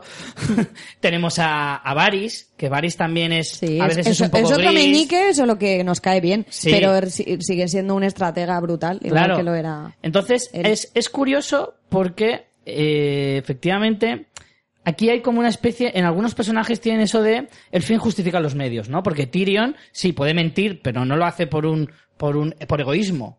Cersei Claro. miente y sí lo hace por egoísmo. ¿Vale? Tyrion, eh, y, y lo que dice Carmen, o sea, tiene la misma mentalidad porque Cersei sí que piensa, el fin justifica los medios, es que yo gane. ¿Sabes? Es que me da igual sí, todo pero lo demás. Tyrion piensa lo mismo. El bien Sí, justifica pero, los medios. pero Tyrion lo dice en teoría, en teoría, dice mentir por una razón honorable, que es salvar al mundo. Mm. Cersei lo hace por salvar su culo, que no es lo mismo. Por muy bonito que tenga el culo. Por cierto, dato, eh, que antes estábamos hablando del- de la compañía dorada, y es interesante que he leído que, que la compañía fue fundada por Aegor Ríos, Ríos como Miguel Ríos, era de la familia ahí, apodado... Es el nombre de bastardo del- Me parto. de la Tierra de los Ríos, de donde está De aguas dulces. Aguas Dulces, eh, Sí. Alto Jardín, creo que Le-. Claro. No, Alto Jardín está en el dominio. Eso. Dice, apodado Acero Amargo, un bastardo legitimado del rey Aegon IV. O sea que Aegon es Targaryen. Targaryen. Sí. O sea que la compañía, digamos, que es fundada por un Targaryen, pero como es bastardo, pues supongo que tendrá ahí su, su resquemor, ¿no? Claro. Y tampoco es que los Targaryen suelen estar muy bien de la cabeza. ¿Pero ese está vivo? ¿E- ¿Ese está vivo? o- eh, No, No, no, ese fue, no sé qué antes de Cristo ponía. Hace- ponía hace. No sé antes de Cristo, pero Estaba Cristo en Poniente, ¿no? ponía hace, o sea, hace muchísimo. ¿Hace qué es? En el Juego de Tronos. Sí, sí, no lo Ah, sé. No sé, eh, que ponía hace, o sea, no sé. No lo sé, ni idea. Antes del cataclismo. Antes de Craster, a lo mejor. Eso es con K. Antes No, de... Craster no era con K, Cinco Reyes, C. antes de la Guerra de los Cinco Reyes. Bueno, retomemos. No sé, ni idea. Retomemos. Después de la salida de tono de Euron, vamos a dejar ya a Euron en paz. Eh, John y Tyrion intentan explicar la situación, la cosa es muy grave. Al final todo empieza, pues sí, pues tú más, pues tu padre no sé qué, y eres una usurpadora y bla, bla, bla, bla, bla, bla. Al final Tyrion tira por el camino más corto y dice, mira, aquí podemos tirarnos hablando todo el día, aquí a la solana, pero no te voy a convencer. Entonces llama al perro, que parece que es el primer día de clase, con la mochila, con todos los libros. que viene muchas gracias al primer pero joder. A mí se me hizo como muy lenta, en plan, Sí. que alguien le ayude. Que alguien le Claro, que estoy mirando. Que el perro te hubiera dicho, eh, estáis a gusto ahí con tus huevazos dorados, ¿no? Pero a mí lo que me parece increíble es que cuando baja en las primeras escenas del capítulo a la bodega y le da un toquecito, se vuelve súper loco, el muerto Sí. ahí en plan, ¡ah! y luego cuando lo deja, abre, que yo pensaba que iba a sacar una mano ahí, o le iba a intentar coger a, o iba a pasar algo con el perro, que ahí yo pensaba a ver si se crea ahí un, un momento tenso. Eh, pues no sale, se ha dormido, tío, el muerto. Sí, que, en pues, plan, yo pensaba- pues ahora no salgo. Y, y, y- me da vergüenza. y Cersei ahí, en plan, eh, no me, eh, no me estáis jodiendo, ¿sabes? En plan, por favor. Claro, pesa, es lo, es lo Todo. típico, dice, mira, mi perro hace esto. y cuando le mira todo, Ya, no lo hace. A mí el Borat me lo hace. Le digo, mira cómo choca los cinco el Borat. Y cuando viene gente, no lo hace. es algo así. Pues lo mismo. Mira, mamá, y te sale fatal. ¿sabes? Yo estaba pensando, eh, joder, el otro día vi un vídeo de estos de no dejes a tu perro con las ventanillas cerradas dentro del coche que se asfixia y tal. Y yo que estaba pensando, el pobre zombie ahí metido. El zombie ha muerto, ha muerto el muerto. Asfixiado. Yo, lo que más me gustó de la escena es la carica de empalmado de Kiburn, porque es que estaba... Buah, ya te y cuando coge la mano que parece la cosa mm, de ¿te la me lo puedo familia es muy... Me lo puedo Sí, quedar. sí, Kibur está rollo. Porque- Oye, ¿no tiene más de estos? Es que Kiburn es un ancestro de Tim Burton, o sea, Ya, es ya siniestro, siniestro, y está... Es el rarito de clase, ¿eh? Ilusionado como, como si fuera el Día de los Reyes está el Kiburn. Para Me el trabajo encanta. de ciencia me van a ir de puta madre. Es que es A muy mí bueno. me encanta, me encanta Kibur por esas cosas, tío, porque es como el rarito que está ahí con el gusano, tocándolo con el dedo, en plan, y si aprieto sale algo, sale líquido. Me he comido tres hormigas. A mí me encanta cuando el zombie va corriendo y justo le, le tira la correa ahí. y no- es como, ¿quién ha calculado el largo de esa correa? El, la- Uy, largo para que le dé un sustico a exacto, Cersei, porque- pero que no le haga nada. Pero mira, yo creo que le podían haber puesto unos centímetros más para adelante y que le hubiera comido, ¿no? El zombie a Cersei. Y nos hubieran Ya hecho todo un esto, favor la ya. montaña está muy lento, Sí, ¿eh? ¿eh? La- la montaña ahí estaba diciendo, muy, a ver, eh, es que muy Frankenstein, pero lento como Frankenstein. En plan, Joder, oye, que espabila que los muertos corren, Y es ¿sabes? como, como las asquerosas cucarachas ahí que las partes por la mitad y siguen moviéndose, las cabronas. Ay, cállate, que yo he matado a una, qué asco. Pues... No, pero yo me veo, me veo al perro colocando la caja y diciendo, a ver, aquí la cadena me llega, a ver, ah, no, un poquito más atrás. ¿Sabes? Como ahí midiendo. Y ahora lo me imagino. encanta el momento de John como azafata, en plan, que se quema, puede tocar. No se puede mojar después de las 12, no le des de comer. Sí, totalmente, en plan, Es que las me salidas no están aquí, aquí, se ¿Se pone quieren además- cacahuetes? Es que se pone así con los brazos. ¿Puedo con Rock- Vidri Dragón? ¿Puedo? Además, ¿Puedo? Tenía que haber dicho que el tono típico de las azafatas cuando lo han hecho ya 300 millones de veces, que ya se nota la desgana un Que es poco. en y plan, dice, eh, bueno, se puede quemar, también tiene bidragón, eh, en fin, de noche está más cansado, no sé, como tú veas. Es muy bueno. Es muy bueno, la verdad. La es cara de momento- Cersei, la verdad, que vale millones. Ahí ya, Además, cara de el disimulo ya le cuesta Eso iba a bastante, decir, ¿eh? que mola mucho en el contraste de cómo ha aguantado el tipo con los dragones, pero que aquí suelta un poquito de pipi, ¿eh? Está encogidica ahí. Un par de, go- Pero un par como de en el negro no se nota, pues no pasa Claro. nada. Y me mona el momento cagada de John y todo el mundo en plan, joder, John, tío, ¿qué pasa? Pero que Sí. nos has jodido todo. Y, es que soy muy bueno, yo qué sé, tal. es que es un momento que da toda la penica. Digo, es que eres tan bueno que eres Es tonto. que están todos con una cara de facepalm en plan, ya ves, yo también lo estaba pensando en plan, ¿de verdad, John, eres tonto? ¿O Y yo, qué pero, te pasa? pero que mentira está mal. Es que era un rollo así. Mentira está mal. Y pero tú eres gilipollas. Que no, es como, mamá, pero me que, ha dicho. que están rojos y están rojos no podemos cruzar. Pues lo mismo, tío. Es que es así. Pues Se pasa un poco, la verdad. Sí, Aunque joder, sí que es verdad que luego te lo argumenta en plan, no podemos luchar con gente que no confiemos porque para hacer una alianza hay que labrarlo en la confianza y no sé qué. Que el discurso está muy bien, pero en ese momento es como, niño, eres tonto. O sea, A ver, es que no tiene ni puta Es muy lógica. exagerado. No tiene ni puta lógica porque te has cruzado medio mundo. Te has ido a por un caminante solo para decirle a Cersei, mira nena, que aquí mm, los escudos dan igual, las familias dan igual, que aquí solo importan los vivos y los muertos. Y tú te preocupas de si mientes o no mientes, ¡ande, vete a cagar, hombre! también, o sea, casi ¿por la qué lía... el empeño de, de Cersei en eso? En plan, en que el norte no haga Pues eso. porque, Hombre, por, imponer algo, ¿eh? También cojones, no decir, sé. no, no lo voy a dar gratis, Sí. eso lo primero. Y lo segundo, hostias, que si se quitan los del norte, quieras o no, pues debilitas mucho el ejército de Daenerys. Claro, pero ella no debería pensar que el, la- que el ladrón, se piensa el ladrón que son todos de su condición, en plan, pues muy bien. No, por eso mismo eso. se lo dice a John. Y Daenerys No, dice, claro. si a mí no me lo está- dices... ya está muy bien pensado "Eh, eso". ¿A ti?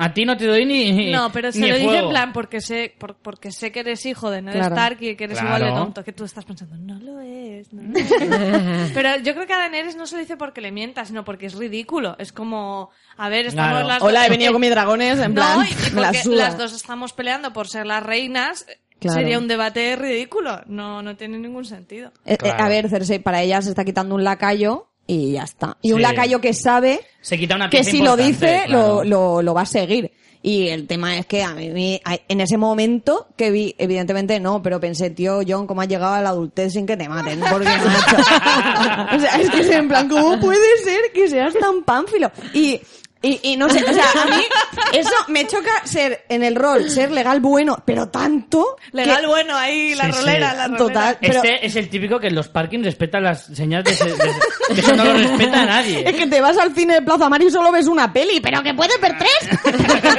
es que, es que no. Dices, El típico que le dan mal el cambio y le dice, no, no, que me has devuelto de más. Bueno, que en España no sobreviviría No, claramente. vamos, En Holanda creo que sí, ¿eh? Que la gente allí es muy de, eh, me has dado tres euros de más. Y es en plan, ¿pero qué? Eso- Oye, el otro día mi hermano echó gasolina en una gasolinera y se olvidó de pagar y llamó por teléfono al día siguiente, oye, que eché 60 euros y los de la gasolina fliparon, dijeron. Hombre, ya me dirás. Sí, pero No es me lo tu puedo hermano, creer. Tu hermano pasa mucho tiempo en el extranjero y quieras o no. Es verdad, ¿eh? Se Yo- pega la bondad esa. En mi grupo de WhatsApp de mi familia yo dije, no llames. Y mi hermana María, claro que sí, tiene que llamar. Y yo, pero bueno, esta gente, que está moral. Que, no, mejor aún, más español todavía. Con ese dinero nos invitas a una cena. ya ves. La Eso es muy, típica. muy Esta español, gente con tanta moral no pueden ser españoles. Esto no O sea, en puede plan, ser. gratis, pero no necesitas, da igual, pero es gratis. Lo coges, ¿sabes? Muy aquí. Bueno, Eh, volviendo sí. a Poniente, ¿eh? que nos hemos venido a España en un momento. Eh, bueno, al Pero ha sido final... bonito imaginarse a John en modo gañán de pueblo, ¿eh? Totalmente. Y al final, pues eso, lo que decía Alba de todos le miran en plan, madre mía, tío, o sea, la que hemos liado para que vengas tú y cagues la fiesta, macho. Y además él pone cara de decir, madre mía, la he cagado, la he cagado. No, no, además no me vengas a decir, no me vengas a decir nada que ya sé yo que la he cagado. Que además eso da mucha rabia. Cuando la cagas y encima viene a decirte, macho, dice, ya, ya, ya lo sé, ya lo sé. Déjame con mis mierdas. Pero que él se, él se defiende rollo, pero que no había, que no hay que decir mentiras, ¿sabes? O sea, él está ahí muy convencido de que, Además, de que dice, lo ha ya, hecho ya, ya bien. se vas a decir que si mi padre esto, que si murió por lo otro, venga, venga, venga, el cuento a otro, macho. Pero me, sí, me sí. gusta Dani, ¿no? Dani Eris, que le dice, que le dice en plan, pero que mi dragón se ha muerto. Sí, ¿Por, tío. ¿Por esto? O sea, por venir aquí a hacer el paripé. Chaval, pero que que, yo- que aparte que que, han hecho una misión mucho- suicida, Sí, sí. claro. Además, ¿Sabes dice la yo, liada? yo te agradezco la lamida de ojete que me has pegado. Yo te lo agradezco mucho, de verdad, de corazón. Ahora, yo he perdido un dragón por tu puta culpa, ¿vale? Así que ahora no me vengas con chorradas, macho. Que además es su culpa claramente que Sí. se puso ahí a hacer la espadita en el Exacto. capítulo anterior. Por hacerte el héroe, la cagaste y yo de, perdí un de dragón. todas formas, si ella hubiera ido con los dragones ya de primeras, como él le pidió, le pidió la cosa hubiera cambiado. Hombre, ya. O sea, bueno. que la culpa no es toda de Perdona, John, ¿eh? aún así lo podía haber perdido igual los dragones. Bueno, sí, pero a lo Carmen, mejor con otra ciega el estrategia. culo, yo, a mí el culo me, me domina. El culo te ciega, Carmen, el culo te ciega. Venga, vamos a seguir porque estamos Sí, solo en la primera escena. Llevamos, no, no llevamos ni media hora de capítulo, ¿eh? Atención.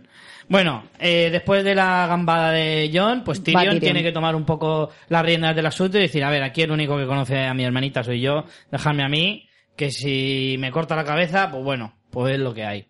Así que Tyrion pilla camino, que yo voy a decir una crueldad, pero pensé, jo, tío, con las piernas tan cortitas que va a tardar un huevo en llegar. Yo pensé lo mismo cuando vuelve. Es que Cuando vuelve, a mitad de camino se gira como, y todos están con cara de, madre mía, lo que va a tardar. yo lo pensé cuando vuelve. ¡Qué cabrón! Que, que llega él y después llega, llega a hacerse y digo, joder, qué rápido ha andado, ¿no? No, es que Tyrion ha salido como media hora antes. Pero van dando como los que andan rápido estos. ¿Qué deporte? ¿Cómo se llama esto? Que vas- Sí, marcha. Sí, va haciendo marcha, va andando ahí, fu, fu, fu, fu, ¿sabes? Va unas pesicas, haciendo unas pesicas de estas de medio kilo en las manos, con la cinta del decalón en la Oye, ca- en chándal, viene en chándal. Oye, ¿nos parece que la montaña se ve muy pequeña ahora con, con Tyrion al lado? Claro, tendría que verse gigante. A- Es que a yo no sé si será otro actor Es que ahora, no sé ¿o si es el mismo. No sé, ¿eh? es que Bueno, ya no lo los- hacen planos contrapicados ahí. En los créditos sí que sale el actor, ¿eh? Porque tiene un nombre impresionante, porque es sueco, noruego, islandés o algo así. Y... Has dicho 27 Es que no me- nacionalidades. creo, creo que es- cerca. creo que era islandés o noruego. Ahora no me acuerdo. Me suena a mi islandés. De- A base sueco al final. Es Eh. Por eso he dicho los tres, para no, para no pillarme los dedos. La cuestión es que tiene un nombre con mogollón de diéresis y Consonantes, puntos y consonantes sin ninguna vocal y cosas. Es imposible de pronunciar. Y creo y por eso me acuerdo siempre cuando lo veo en los créditos. Y creo que sí que sale. o sea, Tiene que es dar mucho mismo. agobio, ¿eh? Ese- esa caracterización. Uf, Ya te digo. Además, con la, le ponen una, una, una especie de como de pañuelo a- por encima de la nariz, el casco, toda la armadura. Uf, tiene que ser Bueno, horrible. no tiene que ver nada. tanto. Y con lo que le pagan... ah, Sí, eso sí.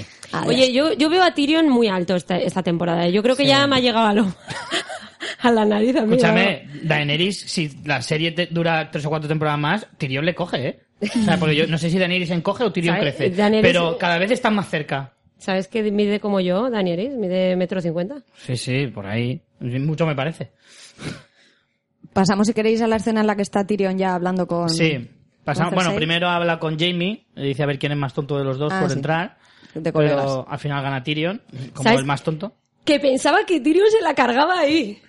Por el veneno. Ven- Yo envenenando la pensaba copa. Que, que se la cargaba. ¿Verdad? Yo también lo Estaba pensé. segura. Yo no, no. Ah, yo no. A, Yo mí, lo a mí pensé. la escena me gustó mucho porque al final eh, creo que Cersei es coherente. O sea, le tiene mucho odio, pero Cersei que defiende siempre lo de la familia.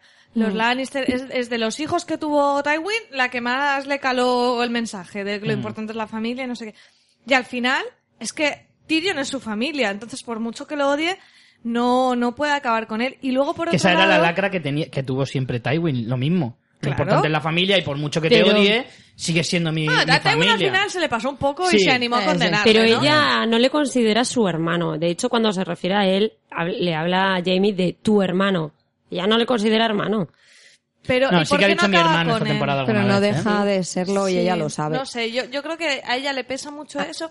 Y luego, por otro lado, a Tyrion le pesa también las cosas que ha hecho. Es como, en realidad, sé que Cersei tiene motivos para, para querer matarme. Es Claro. como, por tu culpa no tienes una madre, vale, eso no es culpa de Tyrion, ¿vale? Pero, Pero se lo Lo de dice en su plan, padre venga, sí- si, si me vas a matar, ya te digo todo por lo que me tienes que claro, matar. y, y yo creo que eso lo que demuestra es que, en parte, Tyrion no quiere que le maten, pero él tiene, a él le pesa todo eso, lo de los sobrinos, que en parte fue, indirectamente fue su culpa, porque fue cuando aprovecharon, cuando se murió Tywin, es verdad que fue cuando aprovecharon para, para carga- para ir a por los Bueno, a Lannister. ver, Tomen se tiró por una ventana. No sé qué culpa puede No, pero tener lo de Myrcella- Tyrion por eso. Lo de Mircela puede ser más sí. discutible. Aparte, bueno, de forma muy, pero que muy indirecta. Porque de todas formas, vamos a ver, es que vamos a ser un poco Sí, yo lo justos. sé, pero Tyrion pero siente que, no estaba ahí, en vez de dar apoyo, Que no les ha- fue que no les ha protegido, Yo creo que Tyrion al contrario. ni, ni Tywin habría evitado la muerte de Mircela. Porque los dornienses se la tenían jurada a, a los, a familia Lannister. Y después de lo de Oberyn, a Elaria no la frena ni, ni el rey de la noche es para cargarse Pero- a Mircela, que la tenía en su casa. Es que es un, además. es un efecto mariposa, que es imposible decir que cosa no hubiera mm, eh, provocado esto, pero desde luego él, ¿qué culpa tiene que, que los de Pero yo Dorne creo se que carguen a la Mircela? Simplemente Claro. se siente culpable de no haberlo protegido porque también era familia. Claro, y de haber claro. estado en el otro lado. Pero, y es que, ya aun- está. pero vuelvo a decir lo mismo. Es que yo creo que aunque Tyrion no hubiera matado a Tywin, aunque Tyrion siguiera siendo un Lannister de pro y estuviera sentadico al lado de, de Cersei, Sí, no sí. habría evitado que a Mircela la mataran y que a Pero no Cersei se le hubiera ocurrido reventar el septo y que Tommen se hubiera tirado. Pero o sea, que no es, que, eso lo evite, Tyrion no, no es tiene que lo ver. evite, es que a él se sienta culpable. ¿Cuánta gente se Vale, siente no culpable de em, no llevé a mi hija en coche a donde no sé dónde y entonces hizo autostop y la mataron? Ya. Y me siento culpable. ¿Y qué tengo yo de culpa? Pues una Vale, mierda. Si pero eso la lo gente se entender, pero, culpable. pero Cersei la- le culpa a él sin motivo, Sin motivo. Y, y Tyrion se culpa a sí mismo sin motivo. Pero, Bueno, pero, pero Cersei necesita un culpable. eso sí, eso sí. Cersei necesita un ¿Sabe que- culpable y se ha cargado a su padre. Eso también es verdad. Sí, y lo de, lo de su claro. padre es impepinable. Lo de Joffrey, cuando ya le han dicho que no había sido cosa suya, Ya, pues ya no le puede culpar. y el tiempo que se lo odió por ello, eh, Claro, lo aún tengo que invertir en otra cosa. Claro. Así que voy a coger todo ese odio ya invertido y lo voy a transformar en, en odio porque has matado tú a Mircela y a Tomen que me los ha caído de la mano. ¿Sabes de qué se podía solucionar? Tienen algo en común, muy en común, y es que los dos son unos beodos que están todo Eso el día sí, bebiendo vino y deberían ¿eh? ver los puntos de unión que tienen. Porque en esta escena lo pensé, no lo había pensado antes. Que los dos como le dan a Pero es que es muy, es muy gracioso porque el vino en realidad les une, ¿no? Es en plan, Sí. bueno, ahora que ya hemos visto que no me vas a parado, matar, se ponen la copa. es que la ves en plan, bueno, pues ahora bebamos. eh, y ahora Sí, ya hablamos de las cosas, porque en realidad al principio solo hablan de cosas personales, no, no van ¿Eh? al asunto que tienen que tratar que es el otro, ¿sabes? Que en realidad, ¿qué es lo importante? Pues lo importante son los caminantes blancos. Pero si te das cuenta, Pero- la serie se salta al otro, porque el otro no nos interesa esa negociación. Mm. Nos interesa ver la Sí. relación de Es ellos que dos, para todo que- lo que tienen pendiente. De hecho, Claro. si os fijáis, Tyrion no se sienta en la silla Hmm. hasta que han hablado de todas esas cosas. Porque es como, primero tengo que convencer a mi hermana de que hable conmigo. Claro. Y por eso hablan de todas esas rencillas. Sí, sí, sí, Y necesita luego una ya va introducción. por el vino, le sirve una copa a ella incluso, y ya se sienta. Y es, venga, ahora hablemos de esto. Porque ahora me vas a escuchar. Exacto, o sea, en realidad esas, esas cosas que se dicen al principio tienen su razón de ser y es que primero te tengo que convencer de que hables conmigo y luego ya hablamos de eso. Yo creo que tienen que llamar a Telecinco o a Antena 3 a llamar al hermano mayor a que venga ahí a poner o a la super nani que se lleven bien los Qué hermanos. cabrona, lo Esto no dices puede por. Tyrion, ¿verdad? Es que esto no puede ser. Lo de la Super Nanny. Qué fuerte, Porque Carmen. Estas redes días entre hermanos son muy feas. Eh, a mí me gusta una cosa, que es que ella creo que le entiende cuando le explica que ha matado a su padre porque su padre le quería matar a él. Mm. Y yo creo que ahí toca la fibra sensible de ella, que, que ella, por salvar su pellejo, mata a quien sea. Claro. Entonces yo creo que ahí es, es la, como Sí, la supervivencia, la- ¿no? Yo creo que ahí ya se pone en el lugar de él y dice, vale, me parece lógico que lo hubieras matado porque yo lo habría empatía, hecho también. sí. Pero, a ver, igual creo que, cuando le dice, tú sabes que yo quería a mis sobrinos y, y ella y ella pone cara de, "Mm, vale, pero no te dejo odiar. O sea, es, es en plan, sí, me pongo en tu lugar, lo que tú quieras, es que te odio igual. O sea, es Ya, en plan, además, no, me compensa lo que me digas, me Dice la una frase muy buena que es como no quiero oírlo de ti, o sea, es que me da igual. Y además luego le Sí, dice, que no igual". importa tu dolor, no importa lo que sientas. Eso me da lo mismo, ¿comprendes? Sea cierto o no, es que eso me da lo mismo, ¿comprendes? De todas formas, a mí hay una cosa que sí que me dejó un poco... mm, y es que no entiendo muy bien a qué viene y con qué propósito, tanto de Tyrion argumentalmente, como de la serie, al presentárnoslo, lo de, venga, da la orden y que me mate la montaña aquí mismo. Y que Cersei no lo haga. No entiendo el por qué la serie nos presenta esa situación solo para ver a Cersei y decir que no. Porque la Cersei dice que no dos veces en un mismo capítulo porque casi se carga a sus dos hermanos. Sí. Uno. Porque uno en realidad barra- no, es barra novio. capaz, no es capaz de hacer esa- de dar esa orden. Claro, es para que ¿Por veamos qué? que ella no es capaz O sea, de cargarse. que- pero, también ¿con es qué verdad, objetivo? Pues no tiene ningún sentido, porque ella, aunque Tyrion le dice, mira, tú necesitarías una mano como yo, que no te dejara hacer tus cosas impulsivas, como le pasa a Daenerys, ella se ve que sí puede controlar sus impulsos, porque aparte de que ella no se mancha las manos, es en plan, ¿por Bueno, qué voy que a cargarme que a puede Tyrion controlar sus ahora? impulsos, mm, cuéntaselo a Margaeris y a todos los que estaban en el sector. no, pero puede controlar sus Eso impulsos. no es un impulso, ¿eh? No, eso está muy Eso pensado. está muy planeado. Pero eh, ella Pero si estuviera Tyrion no hubiera permitido hacer Pero ella eso. tiene muchos impulsos de me cargo mismo, ahora mismo a este, ¿sabes? Y es en plan, no, ¿por De qué? hecho, es de lo que porque no le interesa, que no le interesa para nada cargarse a Tyrion, porque entonces desbarataría todos sus planes de luego decir, venga, sí, que me voy a ir con vosotros a luchar al norte y tal y cual. No la puedes armar ahí que están en plenas negociaciones. Sí, pero Te si- conviene si te lo cargas, ¿qué pasa?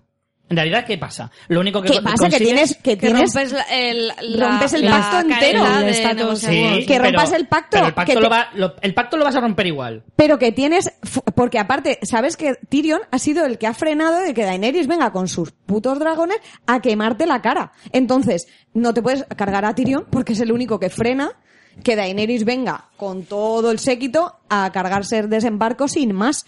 Pero yo no creo que vaya tanto por ahí. Yo creo que nos lo enfocan en- eh, desde el, Que es el una punto de vista de que que, luego de ya se que. Cersei lleva, ¿cuántas? Cuatro temporadas con ese objetivo, cargarse a su hermano. Que lleva con esa idea fija no sé cuánto, no sé cuántas temporadas. Y que cuando llega el momento, no es capaz de hacerlo. Que no, no puede hacerlo. Pero también yo no porque creo no que es sea tanto, momento. Bueno, a lo mejor no es el momento, pero que yo no creo que sea que sea tanto por eso, sino porque al final es, No es tanto por estrategia, es sino parte porque no de su sale. familia Sí. y al final no puede hacerlo igual que no puede cargarse a Jamie, aunque ella diga que Motivos le esté traicionando, ¿no? Entonces yo creo que al final es interesante eso, que ella tiene súper claro que contra la traición va a la muerte y hasta se lo dice a Jamie, ¿cómo vas a matar? o cómo, ¿Qué le vas a hacer a Bron porque te ha traicionado? Y no sé qué. Y Jamie es como, y que eso no es una traición, simplemente ha- le ha dicho a Tyrion que se encuentre conmigo, ¿no? Entonces ella tiene súper claro lo que ella considera que es una traición. Sí. Pero en cuanto llega a ser su familia, no es capaz de, de ejecutarlo, ¿no? Ya, ya, ya. Y lo que ha- habéis apuntado antes de lo de los impulsos es un- también una cosa muy interesante de la conversación cuando Tyrion compara directamente a Daenerys y a Cersei porque le dice, a ver, ¿tú por qué estás tan aquí a full con la rubia esta que ni te va ni te viene? Y él pues habla de eso, de, de, de cómo cree en ella como gobernante y, y que esos impulsos que tiene, por lo menos es suficientemente inteligente como para dejarse asesorar de alguien que le calme, cosa que Cersei no hace. Y Cersei le dice, es que a mí no me da la gana, ¿no? Básicamente le dice, es que yo no tengo por qué frenar mis impulsos ni que nadie me tenga que parar. Claro. Y ahí, en realidad ves por qué, siendo las dos muy inteligentes y podrían ser muy aptas, Cersei la caga, porque un buen gobernante, bueno, eso también Tywin le dio aquella lección, recordáis a Tommen, ¿no? De, de gobernar, que un buen gobernante no solo tiene que ser bueno él, sino saber asesor, ser, ser suficientemente consciente de en qué falla para buscar a, a gente que le asesore en esos puntos. Entonces, mm, ahí se ve claramente que, que, que Daenerys pues le gana a hacerse. Sí, porque tiene mejor gente alrededor. Hombre, es Pero, que si lo no, piensas... pero no es porque la tenga, porque sabe escucharla y traerse a esa gente. Sí, sí, Cersei y- la podría y también tener y porque lo las que hace... tiene. Porque Cersei, aunque pudiera escuchar, ¿cómo, ¿a quién escucha? ¿A la montaña? Porque solo tiene a Jamie y a Pero Qyburn, no tiene más. los ha ido alejando. Sí, sí, Podría haber tenido claro. a Tyrion si le hubiera dado la gana. Sí, sí, sí está claro, pero te quiero decir, porque la forma de ser de Cersei ha, ha hecho que al final se quede sola. Pero, claro, Daenerys, por su forma de ser, precisamente, es todo lo contrario. Poco a poco se ha ido mm, reuniendo con, y, y rodeando de gente que efectivamente le podía beneficiar mucho. Y además lo que dice Tyrion, dice, es una gobernanta mejor que tú porque sabe escuchar a la gente que tiene a su alrededor. Porque, aunque las dos son muy altivas, Cersei se cree mejor, más inteligente que nadie. Sí. Y, y solo utiliza a otros por cosas que ella no puede tener, como por ejemplo fuerza física o cosas así. Pero, y aparte que ella no se mancha las manos porque ella, joder, es la reina. Claro. Pero eh, utiliza a otros para hacer las cosas sucias. Pero ella no cree que nadie pueda ser más inteligente que ella. Y o sea, más de- o menos como Trump, en ¿no? ca- Pero, Además tiene el mismo pelo, si te fijas.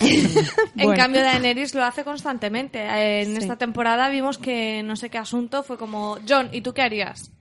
Que, Sí. O sea, incluso Sí. a este que acaba de pero llegar... porque Daenerys su sabe que es inteligente, pero no se cree la más inteligente. Y de hecho Claro. no se cree con la que tenga más experiencia, por ejemplo, en la guerra.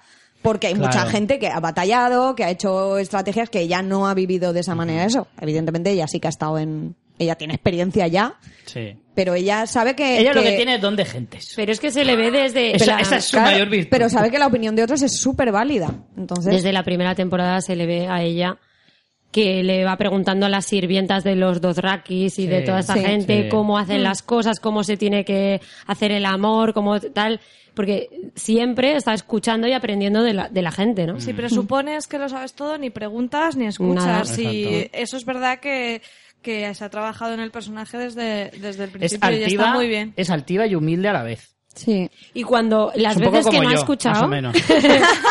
y las veces que no ha escuchado le han dado un toque, le han dicho, eh, tienes que escuchar a la gente, escucha a la gente, no te Sí. puedes ir cargando a la Pero peña aparte- con los Ay, dragones. que eres una ansia. Cersei solo aprendía de su padre, una vez que su padre no está, ella para ella ya está, en- ya es maestra. y ¿sabes? manipular y, punto. engañar, ¿no? Todo eso es lo que ha aprendido de su padre. Vamos a seguir avanzando y ya que estamos hablando de Daenerys, eh, tiene uno de sus primeros encuentros eh, a solas con John, eh, en el que estamos, lo hablábamos antes. John está ahí un poquito de arqueólogo, mirando huesos de dragones y tal, y tienen esa pequeña conversación y ellos mismos verbalizan uno de los temas que más se ha comentado esta temporada mm, of the record en cuanto a la descendencia de Daenerys. Pero que lo repiten varias veces, off ¿eh? the record y off the record. También en este... Sí, Tyrion también se lo comenta Han en el hablado capítulo de anterior. la, del tema de las herencias, se está hablando un montón esta Ha- han hecho temporada muchos y no es casual. O sea, que se hable de eso es porque va a tener importancia en la trama, si no, están haciéndolo muy mal. Evidentemente, O evidentemente. sea, yo el bombo lo doy muy por hecho. O sea, Muy yo por ¿Habéis hecho. visto por hago un que... all-in al bombo, ¿sabes? All-in todo. completamente. Porque, porque Take my money. Yes, take my money, porque es que es claramente, aparte de que ya John se lo dice en su cara por si quedaban dudas, en plan, bueno, esa bruja Ah, claro. quizá no tenga razón, ¿sabes? En plan, bueno, vale, por si algún espectador se había A mí liado. me parece un poco incómodo que antes de haber chingado ni una vez se pongan a hablar de hijos, la Pero verdad. no, se lo- no le está diciendo de hijos suyos, de entre ya, los pero dos. aún así Bueno, es ya, un pero poco ahí- violento. Sí, sí, ya se nota ahí el, la El ñoñería interés, que lleva. claro. Vamos a ver, vamos a ver. Tú no tendrías esa conversación porque tú vas a reinar en Poniente. Yo no. ¿Vas a reinar en algún en un parque de aquí de Alicante? No. En Por mi lo casa, tanto, con súbditos gatunos. Claro, entonces no es un tema que salga habitualmente, pero cuando eres reina, quieras o no, son temas recurrentes. Mm,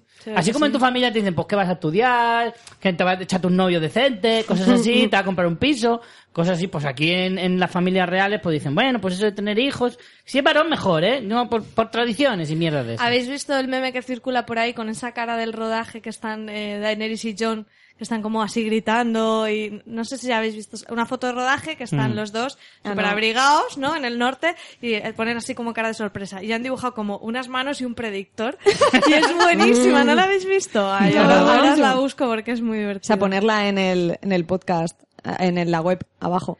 Yo creo que nos la han puesto en mención en, en fans. Ahora os la busco y os la enseño porque es muy bueno. ¿Queréis que os lea la profecía? Lo que dijo, que lo acabo de buscar. La profecía de la bruja ¿De que quién? dijo a Daenerys. Sí. ¿Cómo se llamaba la bruja? Lo que le dijo, eh, Maegi le dijo, bueno, le, le habla de, de primero de eso que le dijo, tus hechizos son caros, Maegi, ¿no? Y le dijo, bueno, Caldrogo está vivo, pe- pediste vida, pagaste vida, ¿no?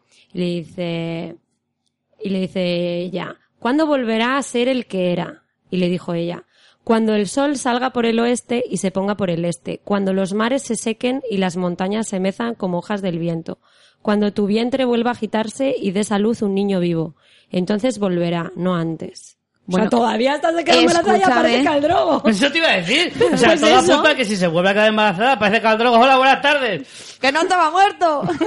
Entonces no Claro. dice en ningún momento Es que nada. la, entonces de- la profecía es muy confusa. ¿Ves? Pero, sin embargo, la A ver, profecía de Cersei plan, era cuando, clarísima. Cuando lluevan cerdos, ¿no? no sé. A lo mejor es, ah, vale, o a lo mejor es para que vuelva Caldrogo, tiene que suceder todo. Si solo sucede una cosa, que es que tengas otro hijo vivo, pues te queda mucho por hacer. ¿No? Pero ¿Entendemos así, a entonces realmente No, porque ella interpreta es- que es estéril, no entiendo, ¿no? Porque todo lo que dice no puede ser. Dice que el sol salga al revés de por donde sale. Claro. No sé cómo Claro. es. Es como si te dicen eso de cuando los perros sean azules, ¿sabes? Sí, o sea que... Sí, Cuando sí. mis gatos no la líen. Eso nunca va a Eso no, pasar. eso no va a ocurrir jamás. La cuestión es que en cualquier caso se deja muy abierta la, la idea de que efectivamente pues no, no es estéril y Algo que va a tener ahí. descendencia. Es que si no, no tendría sentido toda esta guerra, ¿para qué? Si al Ya. final luego te mueres y punto, ¿qué más da? Ya, no, no tiene sentido. Es que no, no tiene sentido ninguno. Bueno, yo he hecho un olín ya y no me Yo voy a contigo, retractar. No yo me voy a contigo, retractar. Alba. Yo me la juego también a que, está a que se va a quedar preñada, pero vamos. Es más, se queda preñada en este mismo capítulo clarísimo. Ya ves. Que para eso Tú lo has han... visto que la, en- Yo, la mira, perspectiva, ¿no? El encuadre era... Yo sé que estaba ovulando. Nada, solo te voy a decir eso. Daenerys ovulaba ese día.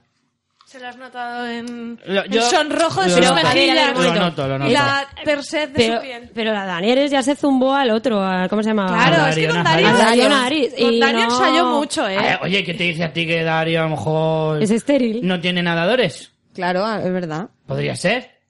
¿Por qué no? Y bueno, hay una cosa que a mí me mola mucho, que es el rollo de que los Targaryen entre sí siempre se enrollan. Sí. Claro. Entonces, me, me da... ¿Sabéis Los esto de que, un poco también. que se dice que, que eh, eres mucho más estéril con determinadas personas Sí. que con otras? O sea, a lo mejor tú No. de por... Tú Eso de por sí, oído. tú de por sí puedes ser mm, estéril, pero vamos, que tampoco es que este Nivel sea medio. la hostia, nivel, me- medio. nivel usuario. Y otra persona, nivel usuario. Pero si se juntan esas dos, es como la hostia de estéril. ¿Sabes? Que sí que le pasó Hombre. a una amiga mía. Eh, y, Hombre, y eso, tiene sentido. Imagina, eh, Claro, lo claro. pongamos así, junta el ¿vale? hambre con la gana de comer. Cla- en plan, yo soy un 20% estéril. Vale. y tú, o sea, no, 20%... Ay, qué Está bueno, enseñando estamos María la, enseñando la, la foto. del predictor.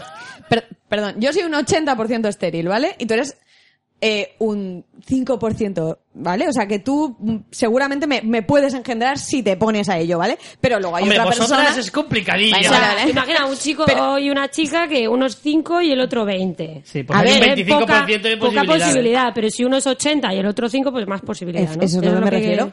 Sí, sí, sí. Eso Pues yo creo que los Targaryen entre sí son súper fértiles, porque todos ahí estaban ahí... Bueno, dale pero, que te pego. pero Como los Borbones y tal. Daenerys, como se queda preñada de Caldrogo también, por lo tanto, no quiere decir que solo con los Targaryen. Pero ya me gusta imaginar que entre los dos son la hostia. A ver, que se va a quedar preñada, que no volváis locos porque, vamos, se va a quedar preñada fijo, fijo, fijo.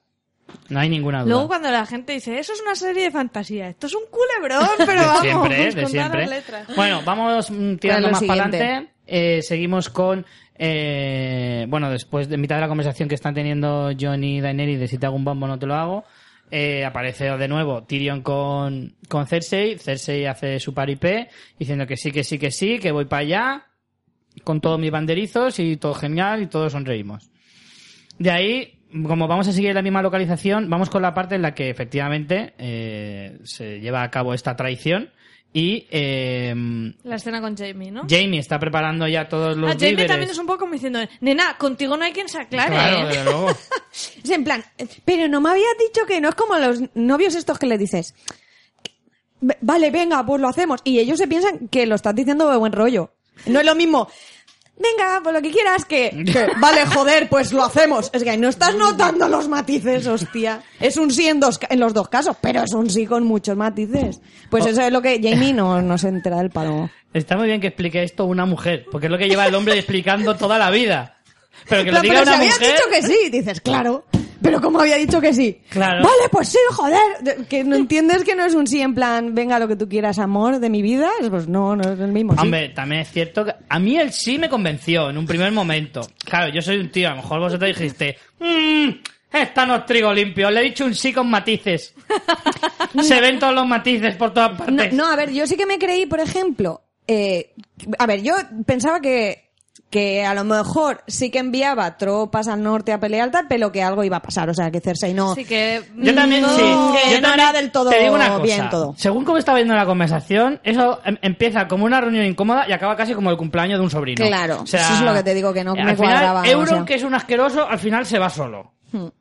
Eh, esta primero, no, que no, que no quiero, pero al final me habéis convencido y encima os doy el regalito y tal. Mm, aquí está yendo todo demasiado bien. Hu- Hubiera entendido más que hubiera dicho, venga, vale, hacemos la tregua. Eso me lo hubiera creído, Sí. además no me lo hubiera creído quizás sin dudas. Pero si me dice, no, no solo eso, os voy a apoyar a tope, y dices, pero ¿y este cambio? O sea, ¿qué has hecho, Tyrion? Y yo de esto no me lo creo tampoco. Porque de, de, de hecho, cuando la conversación ya tenía que versar sobre la guerra importante, es cuando la cortan entre Cersei claro, y Tyrion. claro. No, pero Y yo eso- creo que eso es porque, porque lo que te digo, porque era interesante ver la relación familiar más que negociar otra vez.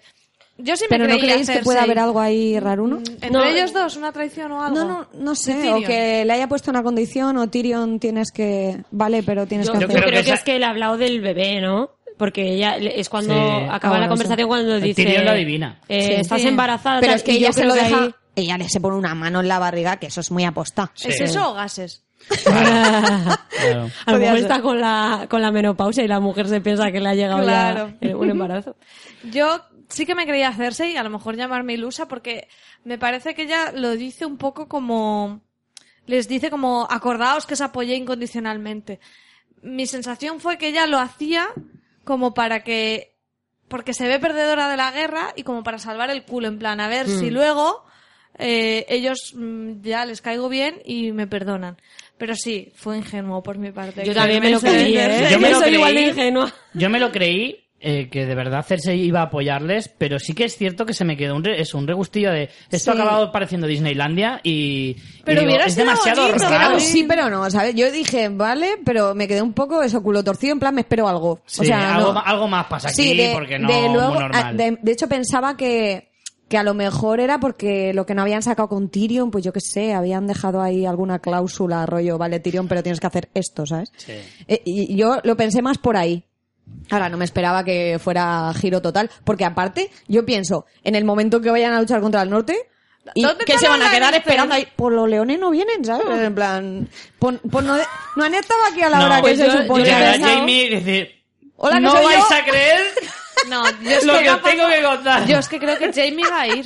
Sí, Sí, sí, sí, a sí, mí me claro. va. Pero Pero, va a ir él Jamie- solo. Solito, el en solito, plan, pobrecito. "Ey, que yo soy, el- yo soy el león que esperabais, en plan, ya, Ya estamos Ya aquí, lo Lannister. Pero, mira, yo, la yo he pensado, representación yo he pensado que a lo mejor llegado. pasa al Os he final. traído pipas de calabaza de desembarco.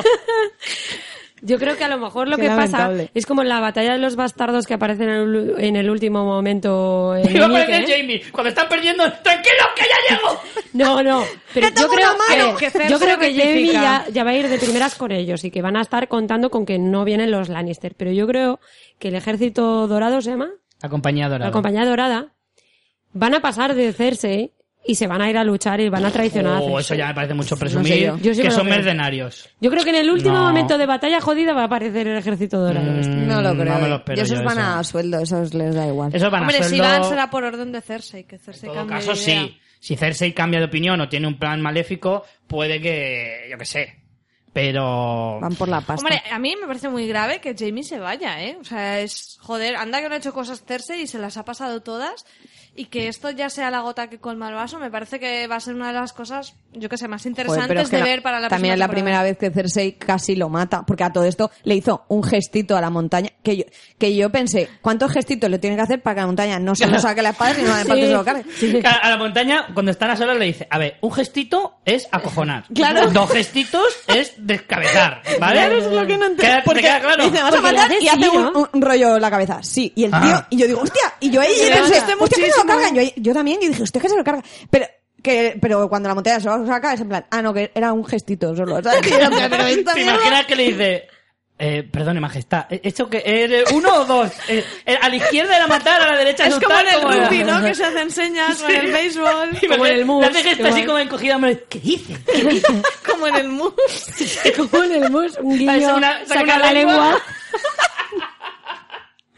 Pues Mira, eh, a lo mejor la- el pobre que está con un poco con conjuntivitis no, no, no ha visto, no ha visto bien qué ha dicho. Ha hecho un gesto. Dice, yo saco la espada y me dándome gestitos. Yo, es verdad, a lo mejor le he dicho, tráeme el vino y él saca la paga. De total, no veo una mierda. Tiene excusa. La verdad que no puede ver mucho, eh, con esos ojos que me Joder, lleva. tío. De esta, de esta escena a mí lo que me encanta es el final de la escena cuando, cuando se separan y se queda el suelo con todo el continente Hmm, y él a un lado del continente y ella al otro, Sí. ¿no? Y se va y se queda Ah, el sí, patio en medio, ¿no? Muy significativo. Y, y, la ves a ella sola en la oscuridad, que porque se ve ahí como muy oscuro con la montaña detrás, ¿no? Y es como, te has quedado sola, tío. es que ni siquiera la sola, única ya persona Jamie, ya que te quería.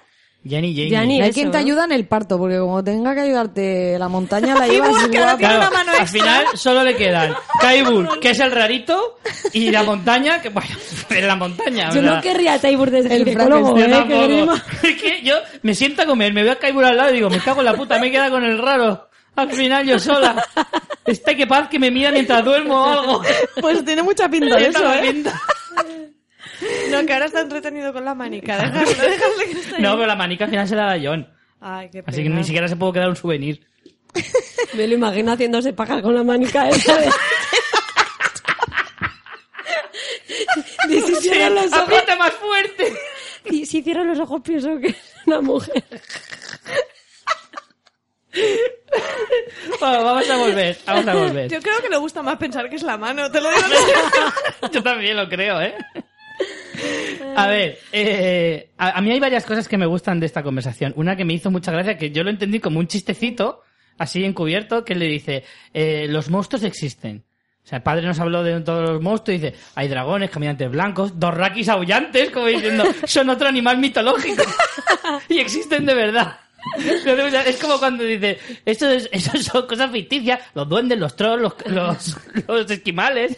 ¿sabes? Mola mogollón. los Simpsons, sí, ¿no? Sí. Entonces me recordó mogollón a eso. Me hizo Qué mucha gracia. racista, joder. Qué buenísimo. Pero bueno, al final le explica lo de la, lo de la... Hostia, pero estos de la compañía dorada tienen que ser la caña, ¿eh? Que vienen con elefantes y todo. O sea, es que también van a ser para verlos, Va a ¿eh? espectacular. Y 20.000 Ponía, pavos, ojo. ponía que eran 10.000, esperar. No, en la pues- serie dicen 20.000. Ah, pues mira. Vienen 20.000 colegas. No sé en los libros. No sé cuánta peña... A ver, también decir una cosa. En... Eh, Daenerys tiene dos, de los 8.000 inmaculados que compró, Mm. o bueno, que se llevó, no le quedan 8.000, le quedan bastantes menos. Pero pon que 7000. Sí, pero quedan un huevo, Y menos ¿eh? también, ¿eh? No que, sé. los, que los hijos de la arpía se cargaron a muchos. Eso también a lo mejor se le quedan en la mitad. Pongamos que tiene 4.000 y ya generoso. Pero Dorraki tiene Dorraki sí que hostia. creo que tiene chorro mil. Pero tampoco tendrá... No llega, es que yo creo que no llega a 20.000. Es que se mueven tan rápido que parecen el triple. Es que en algún ¿sabes? momento Pero- tendría que decir eso, ¿no? Hacer recuento de cuánta gente tienen, ¿no? Claro, Es que ya uno no se pierde. También te digo una cosa. O sea, dicen que los caminantes son 100.000. Hmm. Son 100.000. Y ellos Y los que vayan no muriendo. tendrán, no tendrán más de 20.000. O sea, el ejército del norte con los de Daenerys y tal, no tienen más de 20.000. Es que los del norte sí que son cuatro. Los del norte son 2.000 tíos seguro del nido de águilas. Y luego de las casas del norte, después de la batalla de los bastardos, Les se tuvieron que quedar en... mm, 200, creo que- vamos. no, cuando empieza la batalla de los bastardos lo dicen, que creo que tienen como unos 2.000 o 3.000, o por ahí. Sí. Que se les quedaría pues en menos de la mitad, ¿eh? Porque les dejan muy jodidos. ¿No os da la sensación que está pasando ahí un holocausto en Westeros y que están muriendo ahí todo el mundo? Sí. Es que... No se va a quedar ni piensa, pero que quedan los pueblos y es que no paran de, de pasar caminantes... o- Hombre, no, caminantes. en Gente que pasea por el viven- camino y se carga al que se encuentra. A mí me parece muy poco creíble que en desembarco, que eso parece eh, Peñíscola, que un millón. un millón de personas, tío, que ni de Fly vive hay un millón de personas. Bueno, que viven muy acumulados, Son ¿no? ni Es que son venidores. pobres, Hostia, están ahí. puta, tío, pero es que ni en China viven tan apiñados. Bueno, en Tokio... Tokio están muy apiñados, ¿eh? Te lo digo. Los meten No así a presión en los vagones Eso es verdad, metro. en el que me da un agobio. Bueno, al final, a mí me molaría, como dice Carmen, hacer un poco de recuento y saber cuánta peña hay ahí metida. Mm. Eh, sí que es cierto que los caminantes, aunque la- su gran ventaja es precisamente la superioridad numérica, porque es verdad que a- luego a, lo largo- a la hora de estrategias y a la hora de luchar, cada caminante mata, o sea, cada humano mata como a 20 caminantes antes de que lo maten. Mm. Ya- ya- generalmente. bueno, a muertos sí, pero el problema es que los... Que reviven. los caminantes, los eh, como el rey de la noche, los que son Bueno, como el rey de la verdad. noche, esos Cuantos más van matando, más cracks. van más creciendo. Si de una lanzada se ha cargado un dragón, Ya, o sea, claro. eres un puto crack, y ahora que tiene un dragón, pues eso va a ser... Va a ser tela, ¿eh? Sí, porque dices, vale, los muertos no valen de mucho ya, pero marean mientras tú intentas que no te mate un dragón Claro. Claro. muerto. Entonces, pues yo qué sé, eh, va a ser bastante compleja, Sí. pero... Y ellos tienen, tienen gigantes, ¿eh? Los caminantes es además verdad, tienen gigantes, chaval. Que es que eso también hay que tenerlo muy en cuenta. Y un montón de animales por ahí. Un Tienen zoo de muertos. osos, A mí, cosas. bueno, de esta trama ya cerrando, eh, lo hemos comentado antes, pero el plano de Jamie cuando le cae la nieve y todo esto, sobre todo el plano con la nieve en el, en el patio este del, del mapa, que es esa sensación de el invierno ya ha llegado a todos los sitios Sí. porque se ve que desembarcó está bastante al sur, o sea que no, que es como si nevara en Alicante, ¿sabes? No pasa. Solo Y- este solo el año pasado. El año pasado pasó. Porque pero Winter is coming y ya está. Es- Estaba claro. Ha sido por eso. Ha sido porque querían darme a mí una blanca Navidad, ¿no? Claro. El Oye, pero año pues que me parece aquí. la hostia que HBO, eh, claro, por, por el decir Winter is Coming y llega, promocionalmente haga nevar en Alicante. me parece una campaña publicitaria de la verdad es que hostia, sí. ¿eh? Ya, De la se la han hostia. currado. Bueno, dejamos desembarco eh, y nos vamos a Rocadragón. Ahí tenemos unas escenitas muy pequeñas, muy cortitas. John empieza a preparar un poco la batalla. Hay ese duelo ahí entre el pagafantismo de Jorah y la influencia verdad. machonga de John sobre Daenerys diciéndole ¿Cómo mejor llegar? Eh, Qué penita me dio. ¿En barquito juntito o en dragón flipado? ¿O cómo lo hacemos? y al final hace caso a John. John pone una cara como yo ya no valgo ni para esto. O sea, a mí ya, plan, no me- ya ya no- ni, ya ni me hace caso a los consejos. Cara de ya no follo. Porque yo pensaba No. Yo, no follo nunca. Yo, yo creo que él tenía una esperanza de joder, que encima que ya no soy de hombre piedra. Tío, ya, ya podía follar. Yo, yo es que está ¿eh? súper enamorado de ella y, y puso una cara de, de me la han quitado, joder. ¿Sabes? En plan de, de me voy a un bar. Ahora que el Dario estaba en otro continente, que yo ya me las veía con posibilidades. Ya. ¿Sabéis a mí lo que me recordó Pues a mí eso? sí que me pegaban, ¿eh? Llora y Sí, y a mí Daenerys. nada. El, el, el father este, A de madurito potente. Pues a mí esa- ese momento me recuerda a cuando te gusta un chico ahí en, estás ahí en un garito por la noche, es como, "Mm, me voy a casa. Eh, ¿Te vienes o tú te vas a tu casa? ¿Me acompañas? ¿no? Ese momento ahí de... En plan, ¿quieres De follar la- yo sola o Eh, esta Me la juego el todo por el todo ya, ¿no? Última oportunidad. mm, fingimos como que yo me voy a mi casa y tú a la tuya o directamente ya Pero es no que la cara que pone ella que sonríe así en plan, ya lo, ya lo tiene todo el mundo claro quién me gusta tal. Porque es que Además, delante John de se todo va el mundo. ahí diciendo, vale, yo sí que fui yo. Ya ves. Bueno, en la playa esa, que yo pensaba que estaba eh, en Islandia, La playa de Rocadragón, dices. Sí, está también en España. Está en Zumaya. Se llama Playa Ichurun, País Sí, sí, Vasco, supongo. País Vasco. Sí, sí, sí. Súper chula, ¿eh? Yo lo, lo vi y pensé, "Jo, esa naturaleza solo en Islandia, ya ves. Y una leche. Bueno, pues en camino de esa playa, precisamente, se encuentran Theon y John. Y bueno, Theon le viene a decir. Ah, sí, Theon es que ya es mucho eso. Que muera ¿eh? ya, tío, que muera tío, ya. pesado. A mí también, eso, o sea, se eliminan eso y se lo dan al capítulo anterior para que al menos eh, la paloma no vaya a 150 kilómetros por hora y ganan los dos capítulos, ¿sabes? Yo creo que a nadie le importa ya a Theon. A mí tam- Ya no. ha tenido demasiadas posibilidades de redención. matado. Ya, ya. Mira, es el Benzema de esta serie. Nadie lo quiere, ¿no? Nadie lo quiere en el equipo. Hombre, lo O sea, único es el momento Los futboleros habrán entendido perfectamente Vale, mi porque reacción, yo me he quedado un poco igual. Eh, yo lo he entendido. Se nota que estoy jugando al comunio. Para mí ha sido un poco cri cri. Hacerme caso. Theon es el Benzema de este equipo. Escúchame, pero hay un momento de chiste de no tienes huevos implícito que es que cuando pelea con el capitán Sí. este le pega... Implícito no, explícito total. No, pero que es no, verbalizado, quería decir. no, no Pero la sonrisica de Theon lo dice De todo. toma, De- no tengo huevos, así que me da Ah. igual. pero, pero vamos a ver. No tener mundo- huevos tiene sus ventajas. Es que el patético está para eso, ¿eh? Eh, que no tengo huevos y tú sí. que no tiene ni ¿Cómo te quedas?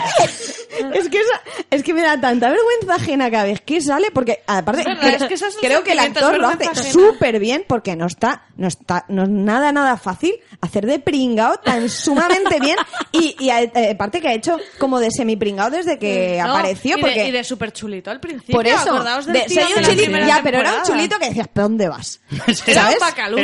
Sí, es que era mierda, en plan, pero a ver. Cuerpo escombro, que te meto una hostia con el revés de la mano y te tumbo. Pues eso, que era en plan chulico que dices, pero a ver, flipado. Y, y ahora, que ahora que ya da muchísima pena, ¿sabes? Que le quitan el bocadillo, los almuerzos y todo.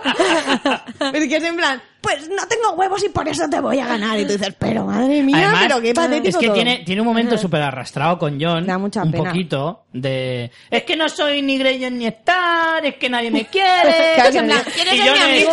En plan, no me Eh, comas la oreja sí. que me voy desde la Daenerys. Dice, ¿Qué mira, he quedado? ¿vale? He quedado. No estoy para tus mierdas, ¿vale? Te perdono lo que te tenga que perdonar y lo demás, pues que te lo perdone tu A mí puta me madre. parece un, un rollo bullying del pringado del cole diciendo, quiero ser mi amigo. Y yo todo, eh, va- somos amigos para que no me vean contigo, ¿vale? En plan, venga, sí, pero tú en tu puta esquina haz lo que tú quieras y a mí déjame. Y que Pero me no, voy va- con la- de, de que Listi, me voy con los de guays. Listi a Listi llegamos por caminos separados, ¿vale?